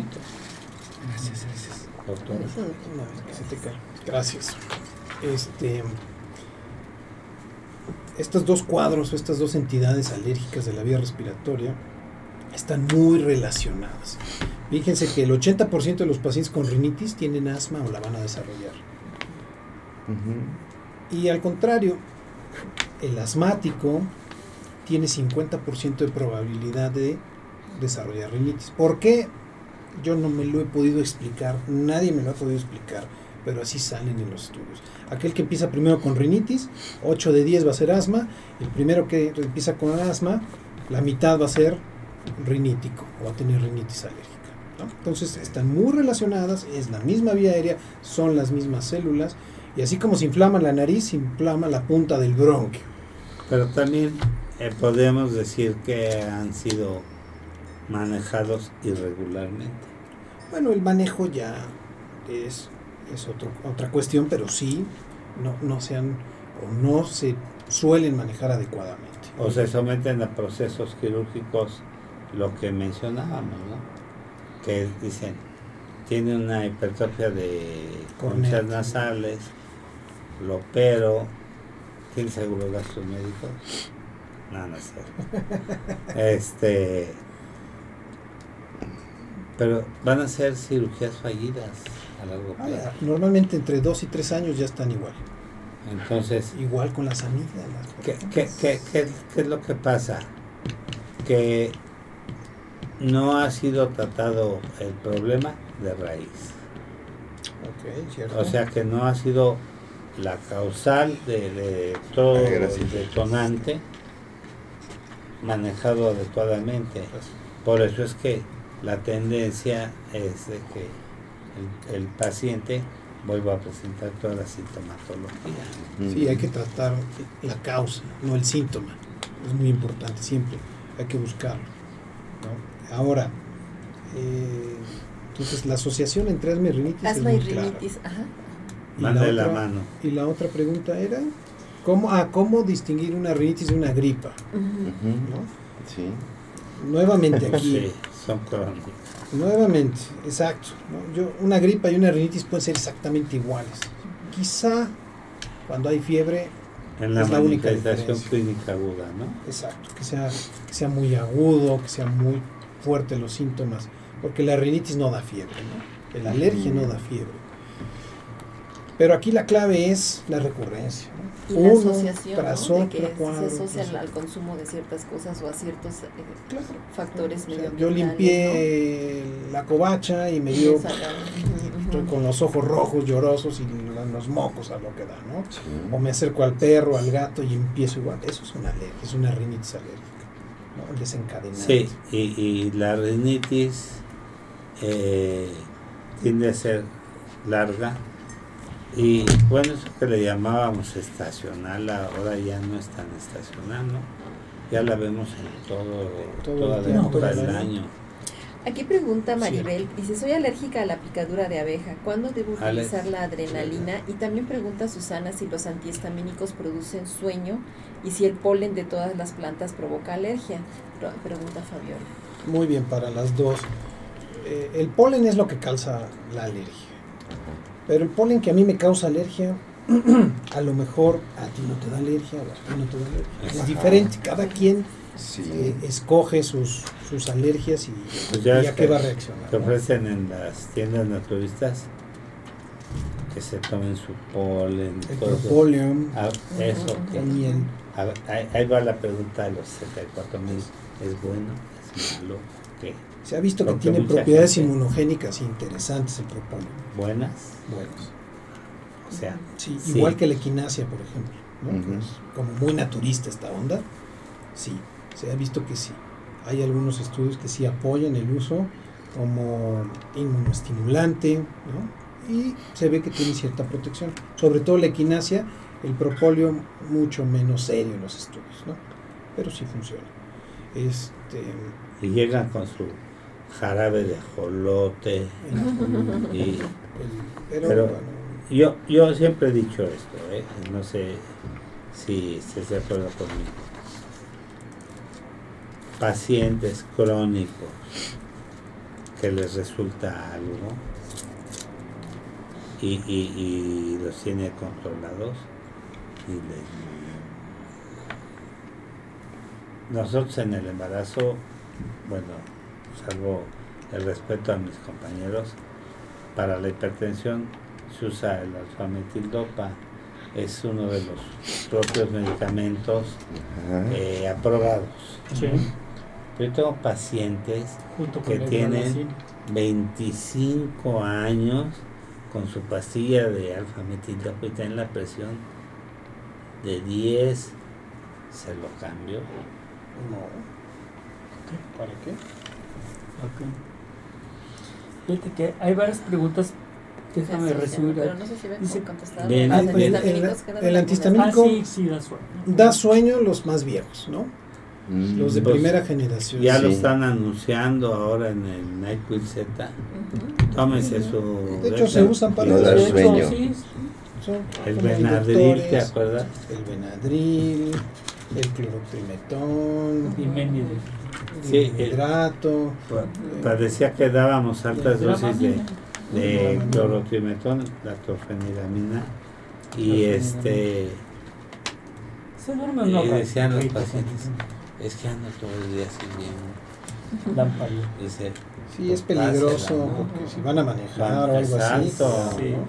Pero hay antihistamínicos, los más nuevos, de una década para acá, que han logrado evitar que el medicamento ingrese al sistema nervioso central de sueño. Y son mucho más seguros, tienen menos efectos secundarios, porque ese es uno de tantos efectos secundarios. Incluso hubo, hubo antihistamínicos que retiraron del mercado porque provocaban arritmias, problemas cardíacos, ¿no? o sea, cosas más serias. un tiempo tuvo ese problema la fenazo, eh, fenadrina, la Alegra, que había tenido un warning ante la FDA y lo habían parado, Sí, pero después bajo ciertos estudios lo liberaron, Pero, pero no sé qué comentario te, te valga este. pues sí, sí es interesante. Este, por ejemplo, la, la terfenadina, esa sí la quitaron porque era la que ocasionaba estos problemas cardíacos. Este, finalmente la comercialización de medicamentos, y hay que aceptar las cosas como son en el mundo en el que vivimos, después de que se hacen los estudios con miles de pacientes y se ve que es seguro, que es útil, sale al mercado, se sigue haciendo un seguimiento de todos los efectos que se reportan. Y por ejemplo estos efectos fueron reportados post comercialización ya cuando la gente los consumía y, hay regulaciones importantes en otros países. Pues no entraban en las fases de, de estudios, o sea, las fases la fase 4. La, es la fase 4 precisamente, ¿no? la postcomercialización, donde se ve que si hay efectos secundarios, le ponen etiquetas o si es muy serio, retiran el producto del mercado en lo que se hacen más estudios. Y está bien, o sea, así debe ser. Si le pasas esas ah, rojas. Este, el doctor Ernesto Santillán, colaborador de nosotros, los manda a saludar mucho. ¿Qué pasa, Ernesto? Que... nos los puros, ¿no? Ah, sí, es cierto. Pues, este, que hay bloqueo ahí justo donde vive, ahí en Observatorio Constituyentes y no puede salir. Toda la ciudad está, sí, bloqueada. Muchos pues vive en el castillo de Chapultepec. este, y, saludos y muchas gracias a Ernesto Santillán, papá. Exacto. ni, cómo, ni cómo agradecerle ahora que estuve hospitalizado. Sí, sí, sí. Estuve yendo a verme. Sí, sí, sí. y, lo aprecio también es de nuestra de generación. este, Ernesto Santillán, papá, dice. Papá. No, es más joven, ¿verdad? No, ustedes son más jóvenes, ¿no? No, Mira el doctor Gaines. Para decir no les alcanza, no repartan. no, pero, pero hay gente, cuando tú estás en este medio y, y caes en la desfortuna de verte hospitalizado por una urgencia, y, y, y, bueno, creo que hasta el del elevador me fue a visitar. Como le tengo sus insulinas y todo, le sí. dice, Doc, me preocupó. Pero me daba pena porque sé que estaba su familia y le dice, este es mi amigo. ¿Quién? El del elevador. Ah. Dije, por lo pronto, mire, Ahí le va una dotación de insulina. sí, sí, imagínate. Hay veces que, que, obtienes de la gente menos esperada las respuestas más importantes. Y es lo bonito de esta carrera, de esta profesión. Uno, por vocación, ayuda, hace por los demás muchas cosas. No, y a mi amigo... Y no esperas nada, ¿no? Que me llevó junto con Alicia me llevaron a urgencias en Volado, ¿no? No me podía seguir. Qué barbaridad, imagínate. Casi se voltean ahí, dije, va a ser doble accidente. ¿Subieron por la rampa de atrás o por dónde? Vamos a demandar al hospital por, daños. ¿no? Sí, por daños este físicos. Sí. Pues muy bien pues tenemos inundado. Podemos hacer una pausa de dos minutos. Sí, sí, sí. Un comercial. Varias preguntas. Hay que poner los datos de, del doctor Jaime. Ya no estaba apareciendo. ¿Sí? Sí. Están apareciendo y en la parte de la descripción están también del programa. ¿Estás todos los días, Jaime? Sí. De lunes a sábado. Y también los domingos Venice Globo. Estamos buscando porque. Estoy empezando a buscar. Está aumentando la producción del Globo. Jaime. Mira. Necesita socios. Jaime es profesor para los aspirantes a la residencia en la Nahua. Profesor de la Escuela de Enfermería. Profesor de gineco. Perito ante el Tribunal Superior de Justicia. Maestro en ciencias investigador, este lava coches en sus tiempos libres aquí, profesor de la profesor de la de, cirugía. Entonces, ya este, podemos ir, necesitamos este.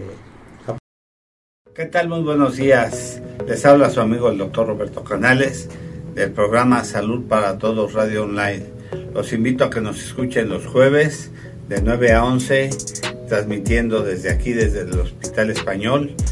Siempre tenemos especialistas invitados con temas de relevancia importantes. Escúchenos, toquen esa campanita en Facebook, en YouTube, en Instagram, en TikTok, en Spotify. Nos pueden escuchar. Los esperamos y díganos qué temas les quieren escuchar, qué tema les es de interés y aquí los esperamos todos los jueves de 9 a 11 en vivo.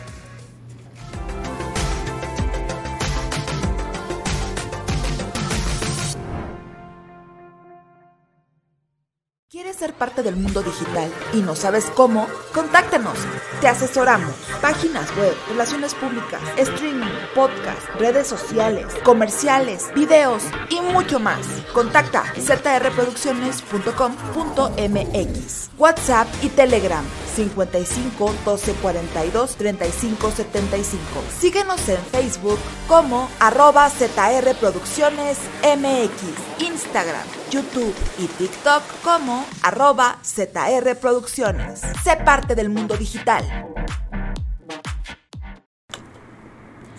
Estamos aquí de nuevo con ustedes también para atender todas sus preguntas en relación a los temas de las alergias, aquí con el doctor Jaime Mariano del Río. Y doctor, tenemos varias preguntas. eh, nos pide eh, nuestra amiga Carolina que, que nos explique qué diferencia existe entre la alergia y la intolerancia. También si es lo mismo la alergia al polvo que a los ácaros. Creo que también está con qué tipos de alergias hay y cómo se pueden diferenciar.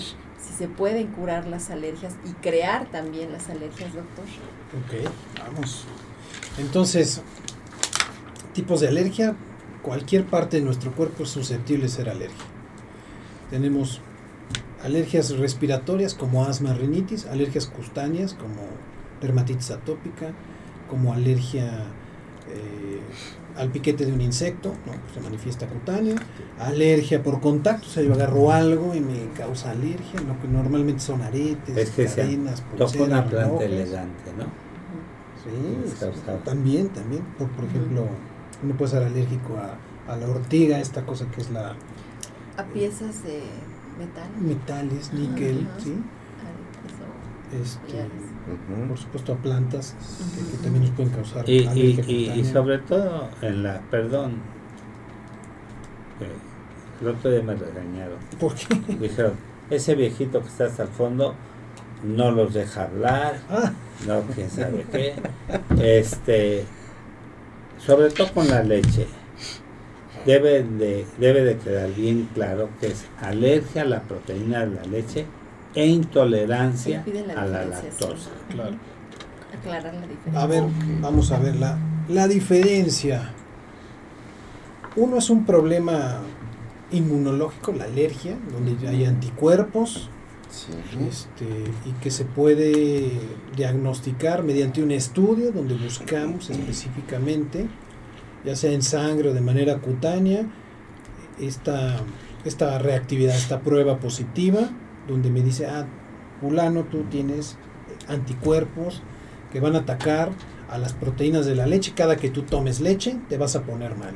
Te va a inflamar el estómago, te va a dar cólicos, náuseas, eh, se va a distender, reflujo, eh, vas a tener este roncha, urticaria, eh, mocos, nariz tapada y hasta tos. Entonces, eso- es una alergia.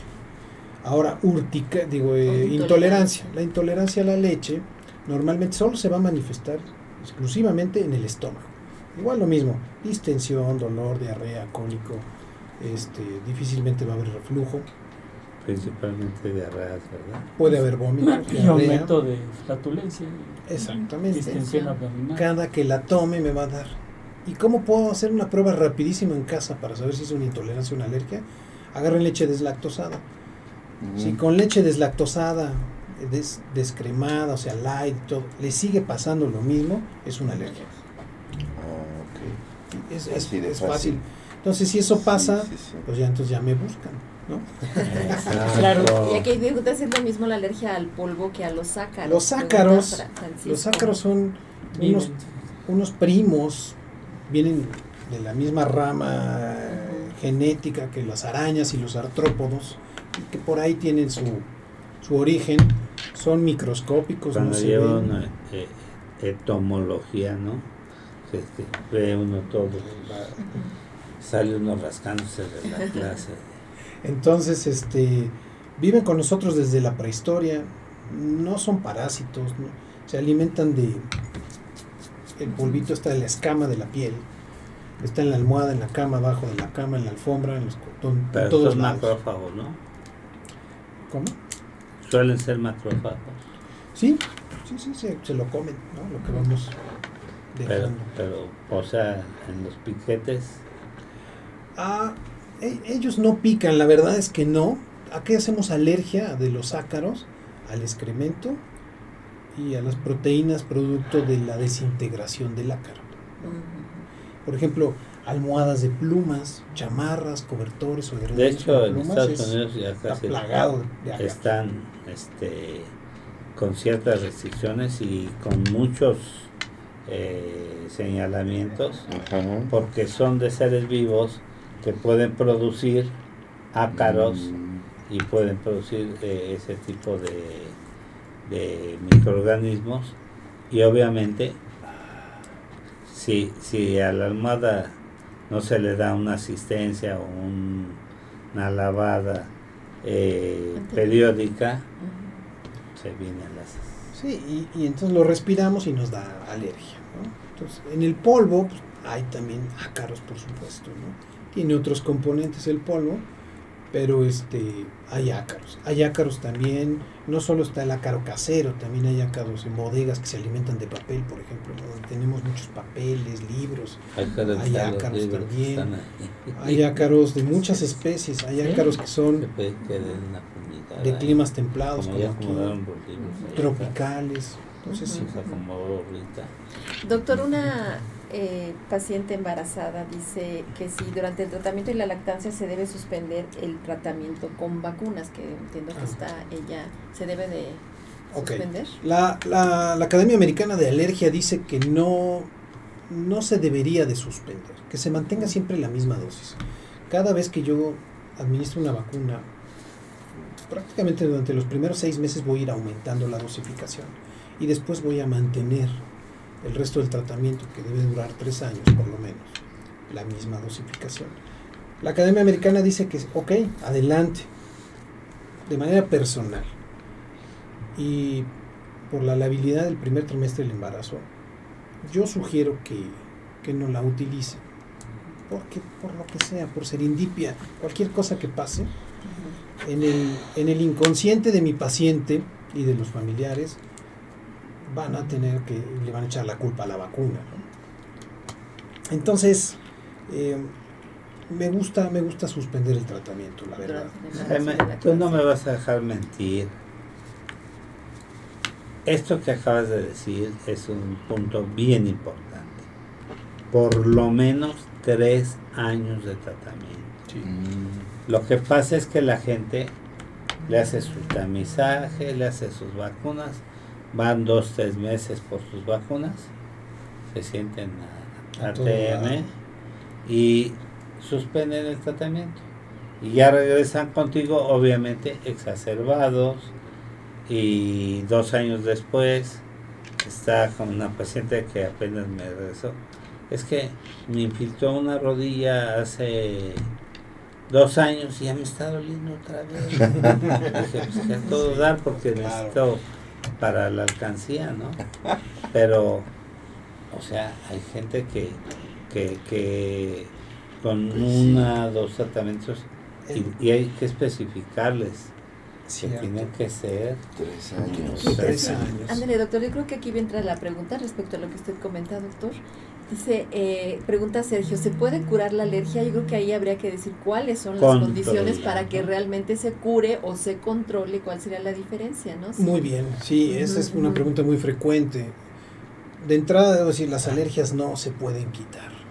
¿no? ¿Por qué? Porque yo no, he- no, no existe la tecnología hasta la fecha de hoy para modificar genéticamente ese paquete de genes que traemos que nos dan alergia. Y tampoco hemos logrado este crear algún medicamento, algo que evite que se manifieste, que se exprese la alergia. ¿no? Ya, ya lo platicamos hace como una hora, que el que lo haga va a hacerse igual de rico que Elon Musk. Pues hazlo. No, no, no, claro, no estaría nada mal. ¿Qué hablas? Sí, por supuesto. Pero Entre sí globo y globo la que ven- continuidad de los tratamientos. Pero- Pero- globo y globo. Es bien importante una cosa, la alergia se controla muy Había bien. una. Y no solo con medicamentos. una película de, de clavillazo, que él vendía el globero Ah, el globero. y, y Pepito por acá. Le sonaba los globos a los niños. los globos. Sí, y ya regresaban a comprarle. Entonces era pagaba, bonito ¿no? él, ¿no? Sí. Y este Entonces se controla. Se controla, Se pero no solo No con medicamentos. terminan. El mecanismo más eficaz para controlar son las vacunas. Hay vacunas tomadas e inyectadas. Y esto ha revolucionado la industria porque las vacunas actualmente, hay vacunas que se administran una vez al mes. Mi hijo va una vez al mes ahí en Estados Unidos. Y ya, ya es completamente diferente el hecho de que no te estés picando dos Claro. veces a la semana, Claro. Que ves cada mes, ¿no? Cuando, cuando él se fue a estudiar a, a la universidad, este pues andaba siempre con la alergia arbolada la zona en Stanford y este dije mira vamos a la tumba de los Stanford para hacer una oración rezar ¿qué te cures hijito? Porque ya me saliste muy caro pero afortunadamente ahí tenían los frascos de, de, de loratarina con 200 pastillas. Sí. Entonces dije, toma tu cura y tómate tu pastillita diaria mientras acá en el hospital empiezan a, a ver los alergólogos y todo y le, lo fueron haciendo sus vacunas y ahora actualmente cada mes se nos va Y ya debe estar mucho mejor. Y- Yo quiero hablar un poquito sobre las vacunas del embarazo que acabas de ¿Qué acaba hablar. de? Este, salvo lo que tú me digas, Gabriel, el, pues hay varios tipos de vacunas, ¿no? O sea, Ujú. las vacunas contra, contra algún virus, que son va- vacunas este, de algunos virus vivos atenuados o algunos, Sí. este, pues hay, y, y otras que son las, estas vacunas para desensibilizar de una alergia, que son que, que es, que es diferente, Es ¿no? sí, Se le da el totalmente. nombre de vacunas por la, el tipo de administración o con. En cuestión de, de- de vacunas, hay, hay vacunas que no solamente. eh, hay vacunas que están totalmente contraindicadas durante el embarazo, en cualquier trimestre del embarazo. Sí. ¿sí? Qué sé yo, este, rubiola es una de ellas, por decir. Virus del papiloma. Eh, y hay otras que se que se deben de poner durante el embarazo, como Tétanos. como tétanos, este, Y- la Bostrix, que es este, y influenza. La, la de la influenza. y tampoco y ninguna de ellas debe de ser tampoco en el primer trimestre del embarazo. Exacto, sí. Pero a- hablando sobre sobre de esto, las desensibilizantes durante el embarazo sí pueden sí pueden este, ser aplicadas y también, pero siempre y cuando tengan supervisión médica. Sí, totalmente. Ahí está el secreto. Supervisión médica. Pues sí, La, la, al- al- pensando en estas analogías, eh, sucede también con los fármacos que controlan las alergias, como con los antibióticos, que se cree resistencia y ya dejen de ser efectivos cuando hay un mal manejo de ellos, doctor. Bueno, aquí hay un punto interesante Sí, con esa pregunta. claro. Este, no solo en el embarazo, sino en cualquier etapa de la vida. Claro. Pero particularmente en el embarazo que tiene, hay un, hay un paquete, hay un grupo de medicamentos para alergia, antialérgicos que están avalados, probados y recomendados para las mujeres embarazadas. Porque eh, esta industria va muy rápido y los estudios que soportan su uso en estos medicamentos nuevos todavía en el embarazo va mucho más atrás, años. Entonces, primero hay que tener Pues Bien claro eso, y prescribir estos medicamentos que sabemos que son seguros. Ahora, para este, por ejemplo, antihistamínicos, se ha visto que el uso de un antihistamínico loratadina, que está aprobada para el embarazo o cualquier otra etapa de la vida, cuando se usa de manera crónica, genera una cosa que se llama taquifilaxia, o sea, nuestras celulitas del cuerpo que, que reciben el medicamento para evitar desencadenar una reacción, se saturan, ¿no? Como si tuvieran antenitas. Y vamos poniendo este, el medicamento en estas antenitas, en estos receptores, se saturan, se saturan, y llega un momento que ya no hace el medicamento, cada vez va siendo menos, menos, Y menos. Que no la gente cae en lo que mencionas la- en la taquifilaxia medicamentosa. Entonces, ya no se toma una, se toma dos pastillas. Tiene que ir aumentando la dosis. Y luego vienen los efectos secundarios por el aumento de dosis. Entonces aquí lo más sano es, primero, estar en, completamente acudiendo con el médico, eh, recibir la atención necesaria e ir haciendo una rotación de medicamentos y utilizar medicamentos que sean los adecuados para tratar el cuadro.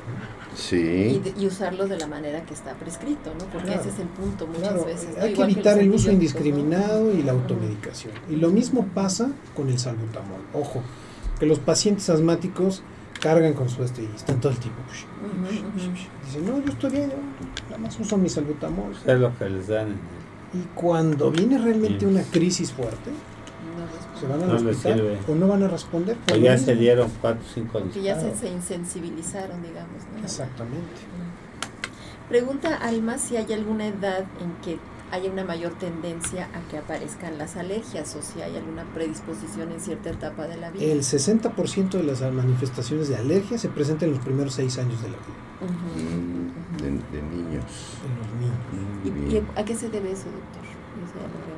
Desarrollo inmunológico. Pues no, no hay una causa que conocida, sino simplemente es una observación que se ha visto que es en esa temporada, pues, se activan los genes, eh, tiene mucho que ver con el desarrollo, las etapas de la vida, la maduración del sistema inmunológico, la alimentación, crecimiento y desarrollo. Es, un conjunto, ¿no? conjunto de factores. María Luisa pregunta, dice, ¿por qué yo cuando era pequeña tenía problemas serios de asma? Y hoy de adulta, al cambiarme de lugar de vivienda, se me quitó y nunca me dio ya crisis de asma. Pues ¿Hay alguna explicación? ¿Mi hija lo puede padecer? Es gracias, María Luisa pregunta eso. Así es. A ver, el, factor genético importante. Si un papá es alérgico, puede heredar al 25% hasta el 50% de los hijos. Si tuviera cuatro, a dos. Puede heredarle sus alergias, que no tienen que ser las mismas. Si los dos papás son alérgicos, tres de cuatro hijos pueden tener alergia. Hay un alelismo, ¿no? Como la depresión. Igualito. Si, si la madre es depresiva, casi el 50% de probabilidades que el hijo sea depresivo. Si la madre y el padre son, depresivos, casi el 100% del hijo va a ser depresivo en alguna etapa de la vida. Y eso se ve eh, en la cuestión de, en, unos, en los alelos de, los cromosomas y está bien demostrado que si hay el antecedente de los dos, sí, este, y por eso es lo que mencionaba el doctor Jaime, que todos los pacientes con procesos asmáticos o riníticos tienen un familiar que ha tenido este tipo de procesos.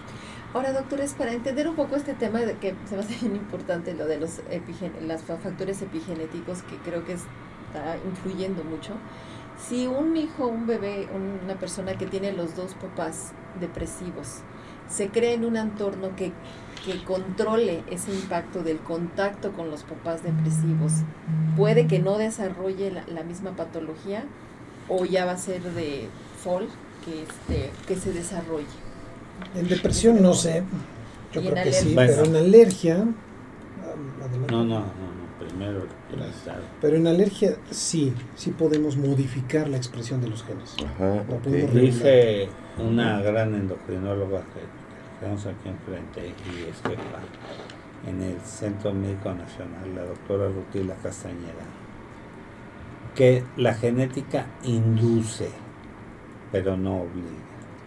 Sobre todo, ella es diabetóloga y si los dos padres, por ejemplo, son diabéticos o tiene mucha carga diabética, pero si tú a tu hijo, hija, a tu familiar, le das buena alimentación, deporte y todo eso, no tiene por qué ser. Entonces lo que la genética predispone, ¿no? Pero no provoca o, no desencadena. Predispone, pero no obliga. No necesariamente tiene que, que expresar Sí, sí, sí. Creo que eso es importante, ¿no, doctores? Porque cuando nos casamos con la idea de que mis papás tuvieron esto, me va a dar a mí, ya nos estamos predisponiendo y estamos generando una, una mayor inclinación o una mayor posibilidad de que se exprese el, factor genético que podamos traer. Sí, desgraciadamente todos traemos una carga genética para múltiples enfermedades. De algo. Y de hecho ya podemos saberlo, ya existen los, los estudios, los ensayos este, eh, genéticos para ver qué carga, qué, qué probabilidad tenemos para tales y tales enfermedades. Ya ves por qué soy tan borrachito. es enzimático. Se, no. se hereda el alcoholismo. Es problema de enzimático. Se hereda. Se hereda el No, es que decían que mi mamacita hacía una salsa borracha exquisita, pero en su juicio le salía mejor. ¿Le salía mejor cuando estaba sobria? Sí. Por eso, salsa borracha. Entonces, este...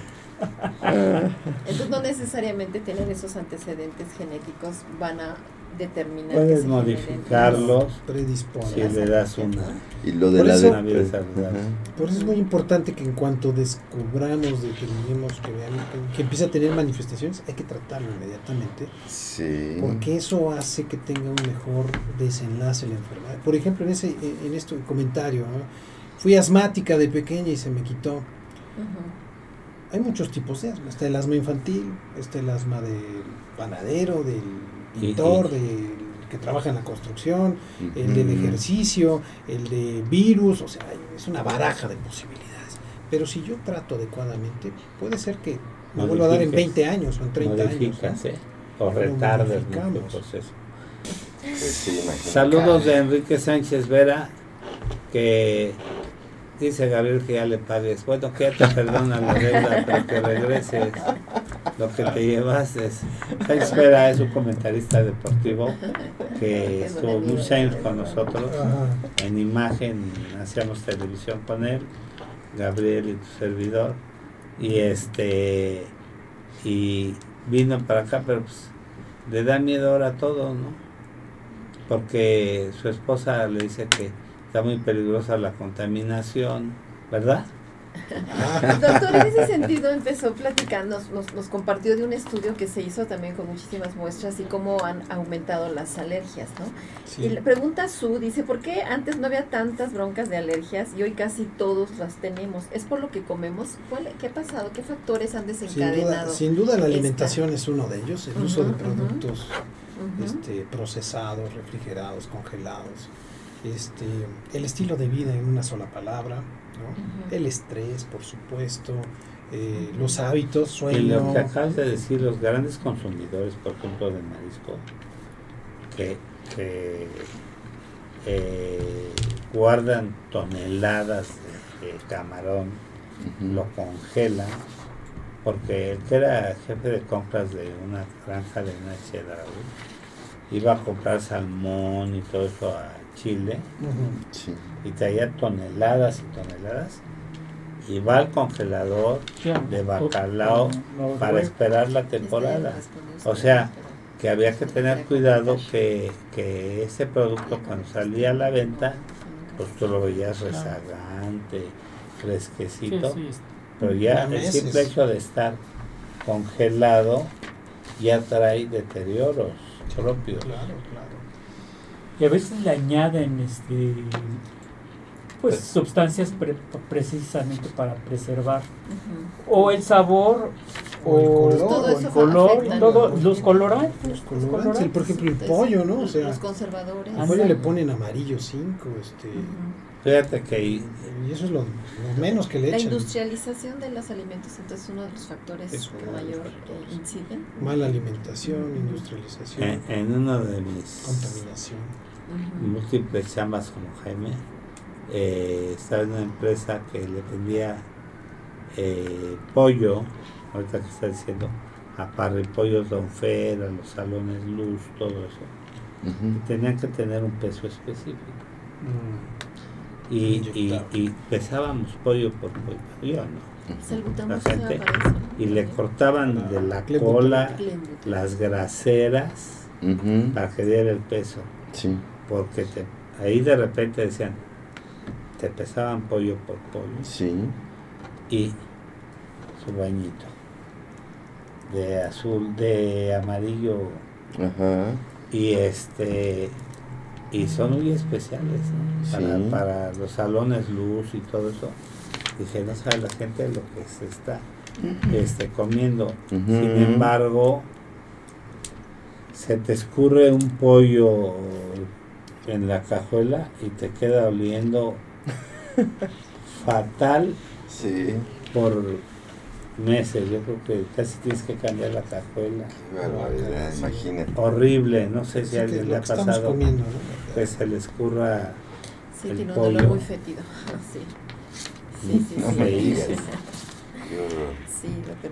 Yo por eso Eh, no como pollo en la Laura pregunta, dice, la urticaria es porque soy alérgica a algo y MI dice, ¿cómo se puede saber si padezco una alergia? Mm, Supongo que porque tenga algún tipo de, este, de síntomas. Bueno, la, la urticaria, en- en el caso de las urticarias agudas que duran menos de seis semanas, o sea, estos brotes espontáneos, Ujú. eh, la primera manifestación, la primera causa, normalmente se debe a procesos infecciosos.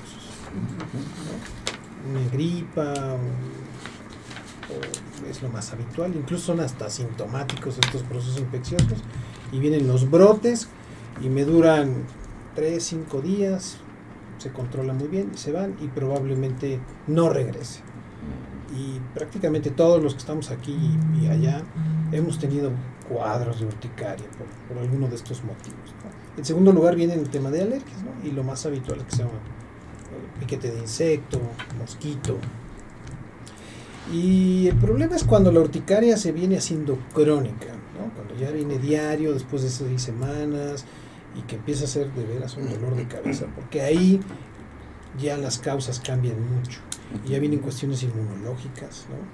Hay que descartar problemas como lupus, como artritis, problemas este, vasculares también inmunológicos, ¿no? problemas de tiroides. es- La, la tiroides y los, y los anticuerpos Sí, un es- es de lo más habitual en el adulto de causas de urticaria crónica.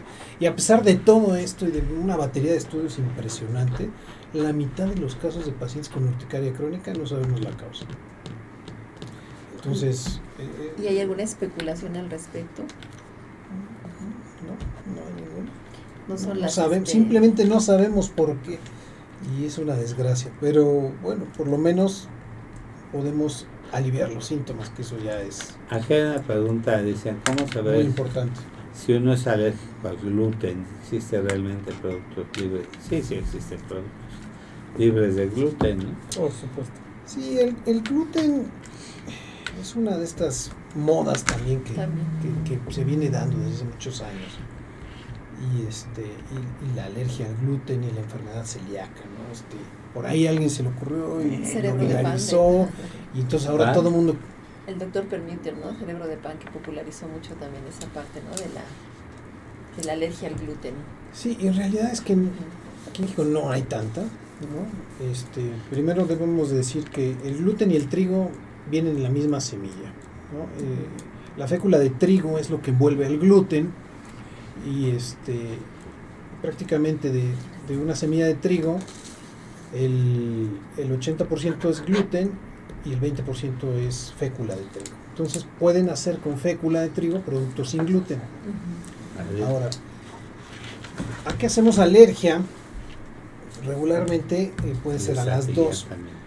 pero los que son alérgicos al gluten tienen un cuadro muy florido, muy agresivo y que incluye este, pues incluso una baja de peso, de peso muy importante, diarreas crónicas, eh, son pacientes que se ven hasta desnutridos, ¿no? Entonces, muchos pacientes piensan que porque se les inflama el estómago son alérgicos al gluten. La verdad es que no es así, ¿no? Entonces, es una es un, está sobrediagnosticado en- Exacto, en el imaginario sobre- público. El tema del gluten, ¿no? Y ahora también ya- se hizo toda una industria, ¿no? La- los alimentos No, es que es una industria gluten. millonaria, entonces está bombardeando constantemente. Y ya, y ya todo te dicen, Es sin gluten, es sin libre de gluten. gluten. Primero, eh, o sea, tú comes trigo y comes gluten, o sea, eh, todo esto nadie nos, nos lo dice, pero realmente es que no. Y como no dice hace rato, en ¿no? algunos casos es cultural, ¿no? Y comentaba lo- el, el consumo de chile. Ahorita nos pregunta, le pregunta Lupe, doctor, dice, yo comí carnitas y me dio un tipo como de salpullido. ¿Eso fue porque soy alérgica al cerdo o porque estaba tomando medicamento y comí cerdo? o ninguna de las dos. Bueno, sí, es una Gracias, cosa esporádica. Pobre programa. cerdo, ¿no? Tan rico que es. Por- sí. cómo lo hemos satanizado. Y, Ujú, y ujú. culturalmente el cerdo le hemos achacado un montón de alergias. Y no. Y la verdad es que no hay tanta alergia al cerdo. ¿no? Ujú, ujú. Este, Sí. Pues yo no puedo.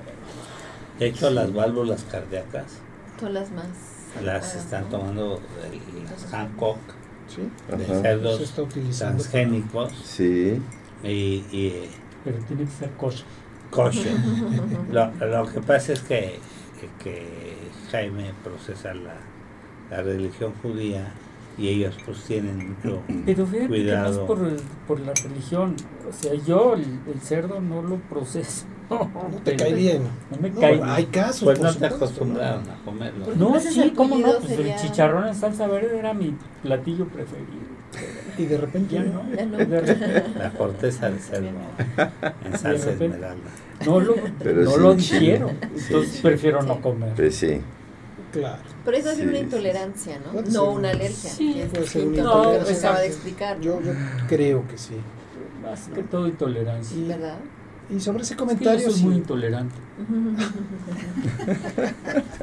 sí, sí, sí, sí es constante, repetitivo este sarpullido, probablemente sí se trate de una alergia. Claro. Y sobre todo si se asocia Yo me invitaría a que consumo, volviera a ¿no? comer puerco, que, que se arriesgue. No Y que pasa lo vea. nada. Creo que ese es un, un- uno de, lo- de, lo- de los- muchas cosas muy valiosas que nos ha compartido, doctor, que valdría la pena que, los, que lo consideremos, ¿no? Los radioescuchas. Que si tienen alguna molestia, vuelvan a repetir y vean si hay alguna asociación entre el consumo y, la, y el Sí, síntoma para ver si existe una alergia. ¿no? Siempre y cuando sea menor la, Claro. la sintomatología. Claro, ¿no? claro. O sea, no, no recomendaría en aquel paciente que tomó no sé, aspirina y se, se desmayó que, que lo volviera a intentar, ¿no? No, claro, Claro. claro. Ah. O al doctor que vuelve a tomar Camarón. camarones. Ay, ahí sí, Ay, sí, no. lo voy a recomendar. Sí. Sí, Ah. sí. Ok. Muy bien, pues, Aquí, aquí hay una pregunta, mira, dice, ¿es verdad que se puede ser alérgico al látex? Y si sí, Sí, sí, ¿cómo lo puedo saber? Por Gracias, por. Lourdes. No, y de hecho, de hecho este, tenemos pacientes en las que si nos dicen que son alérgicas al látex y las operamos, no podemos utilizar ¿Guantes? los guantes quirúrgicos. Wow. Sí. Tienen que ser lo- De- guantes de- especiales que no tengan látex, de- sondas que no Exacto. tengan Todo Todo látex. el quirófano Todo que estar el libre de la los guantes de Es una cosa Nitrilo. terrible. ¿eh? Nitrilo. nitrilo, ¿Se Sí, puede sí. Sí, ser de alérgico a todo o hay cosas a las que no tengan factores alergénicos? No, pues no no, no, no, no, no, no, es No, para no. tanto. No, no me refiero a que Una persona lo pueda hacer, sino que todos los productos o las cosas con las que tengamos se pueda desarrollar una alergia. No, no que alguien al sea todo, no, no, no. Sí, exactamente. Realmente no, realmente no. O sea, para hacer una alergia necesitamos que sea un producto, primero una proteína identificada. Proteína. Y esa proteína, este, o sea, yo no puedo ser alérgico a la, madera, a la mesa, ¿no? O sea, Claro. O sea, hay no. productos que no producen alergias, hay cosas, por materiales. supuesto, ¿no? La gran mayoría, inmensa mayoría que nos rodea. Y están bien identificados cuáles son los que sí nos dan alergia, ¿no? Este, árboles, plantas, Sí, mascotas, que ya eh, conoce qué, Alimentos. qué le da, alimentos, qué le hace daño, cierto. por esos, ¿no? supuesto. Pues no nos queda más que invitar Gracias. nuevamente al doctor Jaime Moreno del Río Sí, Chivardi. porque además Que nos inundaron de preguntas y, que, y- y- no sé si te podemos pasar las preguntas y después las puedas, este, tengas un minuto, bueno, unos para Entre globo y globo. entre globo y globo. Y este Pero que la mayoría sí se, y, verdaderamente un Sí, placer. Sí. Hay muchas cosas que hablar Muchas gracias. de dermatitis atópicas, de pues de, de, de otro tipo de trastornos sobre, sobre la piel que son muy manifiestas también. Ahorita ¿Qué? mencionaban mucho, perdón, lo de las alergias ahora con lo del COVID, Ah, que sí, cómo se manifestaban también. también. Hay algunas que, que han detectado alguna alergia más. Asociación con el COVID, mayor Lo que sensibilidad. Lo que está pasando es que los pacientes que- alérgicos y que al principio, sobre todo los asmáticos que fueron ampliamente mencionados en, en estas conferencias de, de- de mañaneras, Sí. que era un factor de riesgo, finalmente se descubrió que no era un factor de riesgo ser asmático para tener un COVID grave, no así como el EPOC y otras enfermedades, pero el Sí. asma no, siempre y cuando estuvieran controlados. Y los pacientes que tienen alergia y que sufrieron COVID eh, presentan una exacerbación muy importante de sus síntomas. Sí, o los pacientes asmáticos que llegaron con COVID, pues la complicación era más común. Pues siempre y cuando estuvieran, si estuvieran controlados no pasaba a mayores. Pero sí, claro, el paciente venía mal, con cuadros, y ya venía inflamado previamente, y luego llega el virus y vuelve a inflamar, eso sí Pues les sí. iba mal, ¿no? Entonces, pues sí. por eso era muy importante mantenerlos bajo control.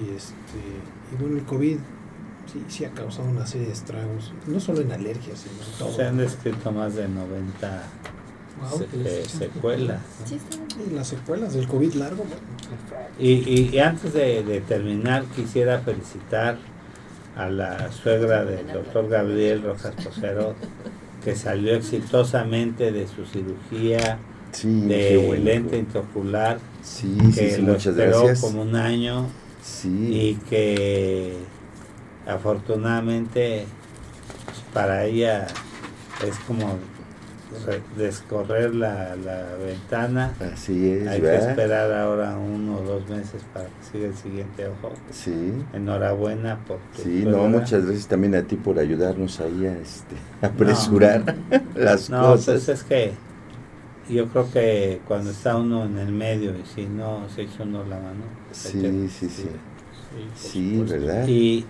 Sí, pues- muchas gracias, Roberto.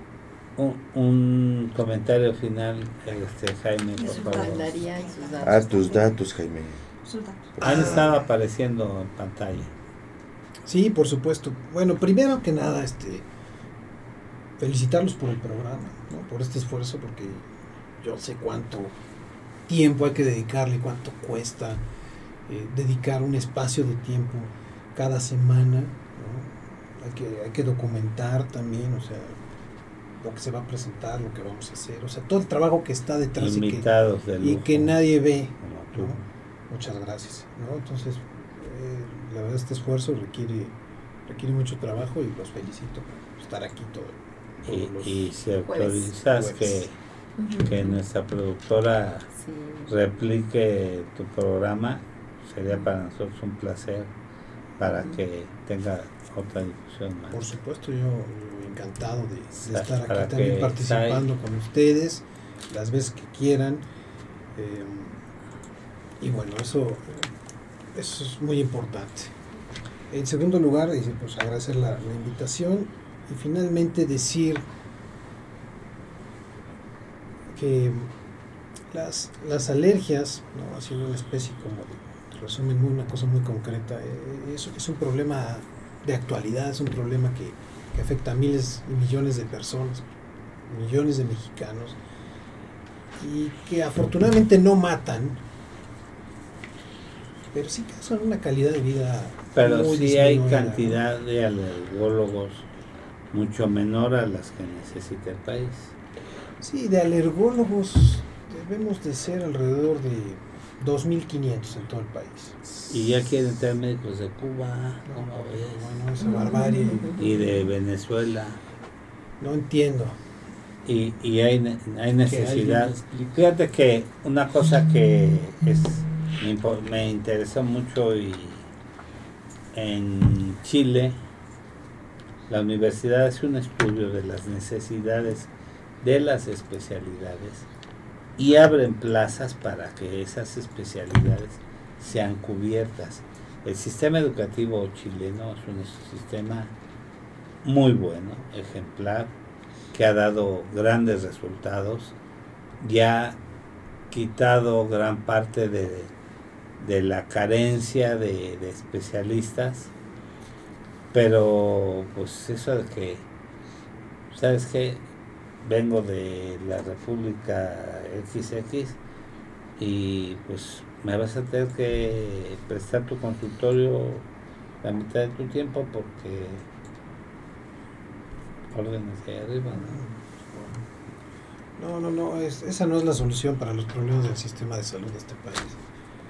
hay mucho por hacer. O sea, cierto que ha venido haciendo menos desde hace muchos sexenios, pero particularmente este es, ha sido desastroso.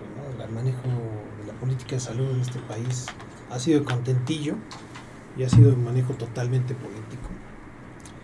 Y los que sufren son los, los pacientes, finalmente. Los niños con cáncer, los y es que, por ejemplo, con otras enfermedades. Una consulta de alergia te la dan en el, en el, instituto a tres meses, a cuatro.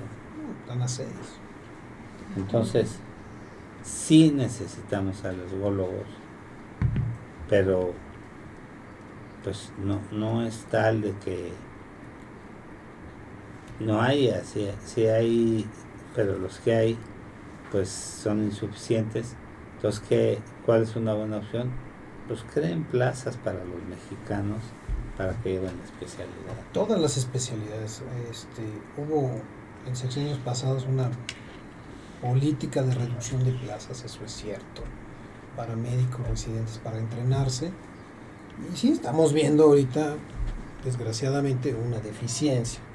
Pero no solamente es eso, porque también hay médicos que pueden ir a trabajar a, Fresnillo, Zacatecas, ¿no? Pero, pues si no están dadas las condiciones, pues yo no, creo que nadie en su juicio se quiere ir al municipio más violento de este país hoy por hoy. ¿No? Se necesita mucho más que una plaza, ¿no? O a Guanajuato o a Michoacán. O sea, no podemos tapar el sol con un dedo y cerrar los ojos a una realidad de este país. En Chihuahua que, entraban a los hospitales que se convirtió en la en la zona número uno de donadores de órganos. Pues por eso. De corazón de jóvenes que entraban a matarlos a los, a los hospitales. Yo tengo un sobrino que es médico ahí en un hospital grande, coordinador. Se tenía que quitar su batita esconderla y salir con cualquier hijo de vecino. Ya no puede tener ni un auto no, eh, decente porque es muy, muy difícil. Pues Jaime, muchas gracias. hombre. Es un placer tenerte. Roberto, muchas gracias. Eh, Tocayo. El doctor Jaime Cleman, eh, la doctora Alicia, Alicia y eh, mi compañero Gabriel Rojas. Muchas gracias. Y a toda la gente que nos hace favor de escucharnos, que tengan un excelente día y un mejor fin de semana. Gracias a Sai y Alejandro que están acá atrás de los micrófonos. Y esperando que estén muy, muy bien y que las cosas que vienen pronto se lleven a cabo porque además vamos a mejorar este estudio que lo ponemos a tus órdenes. No, pues nuevamente encantado. Por si estás desplazándote muy lejos para hacer tus pláticas de alergia o para hacer... Eh, ¿Hasta dónde haces tu programa de delirio? lo hago en mi consultorio. Lo puedes hacer aquí, hermano. Tienes, mira, iluminación, monitores. Vamos a tener una nueva cámara, clima. Ya vamos a tapar esa ventana. Le vamos a poner de esta. Maquillista. Para, la música. No, pues está mucho mejor. Está a tus órdenes. Muchas gracias. gracias. Digo, en nombre de mis compañeros, nosotros llegamos aquí gracias a, la gestión del doctor Jaime Kleiman. Sí, que, pues, decirle gracias es poco porque hay veces que gracias no, no puede decir todo lo que sentimos por la gente. Y ha sido un pilar fundamental. Hemos tratado de equipar este, pero esperemos que en un mes, a más tardar, ya tenga aire acondicionado, un poco más de iluminación, más acústica, una red repetidora para que ya salga el programa en todas las redes sociales en FA. Vamos a mejorar esa computadora y ya tenemos ahí la consola digital. Ya ver, va a haber micrófonos individuales. A tus órdenes. Muchas gracias. Ahorita hay que te dé sus datos para que lo hagas aquí, hermano, ¿no? Bueno, pues si ustedes me dan permiso. Digo, no sé si Claro, claro, por supuesto. Para eso ¿no? es este. Para este eso es.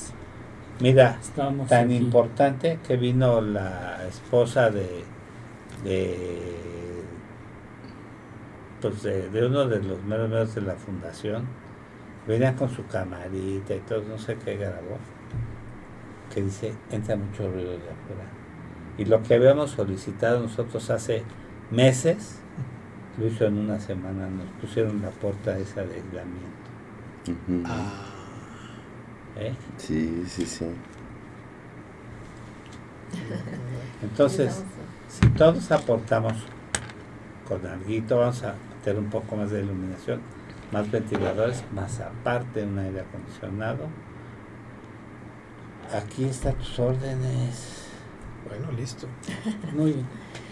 Muchas gracias, Sí, doctor. Muchas, Muchas gracias. gracias. Muchas gracias. Gracias. Gracias, a todos y pues un aplauso a todos. porque programa- Ah, gracias a nuestros escuchas que son nuestra razón de ser también.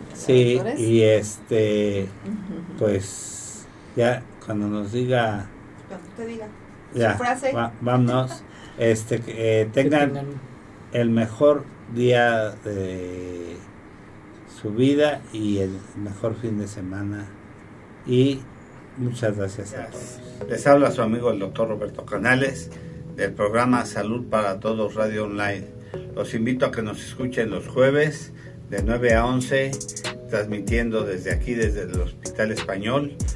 Siempre tenemos especialistas invitados con temas de relevancia importantes. Escúchenos, toquen esa campanita en Facebook, en YouTube, en Instagram, en TikTok, en Spotify. Nos pueden escuchar.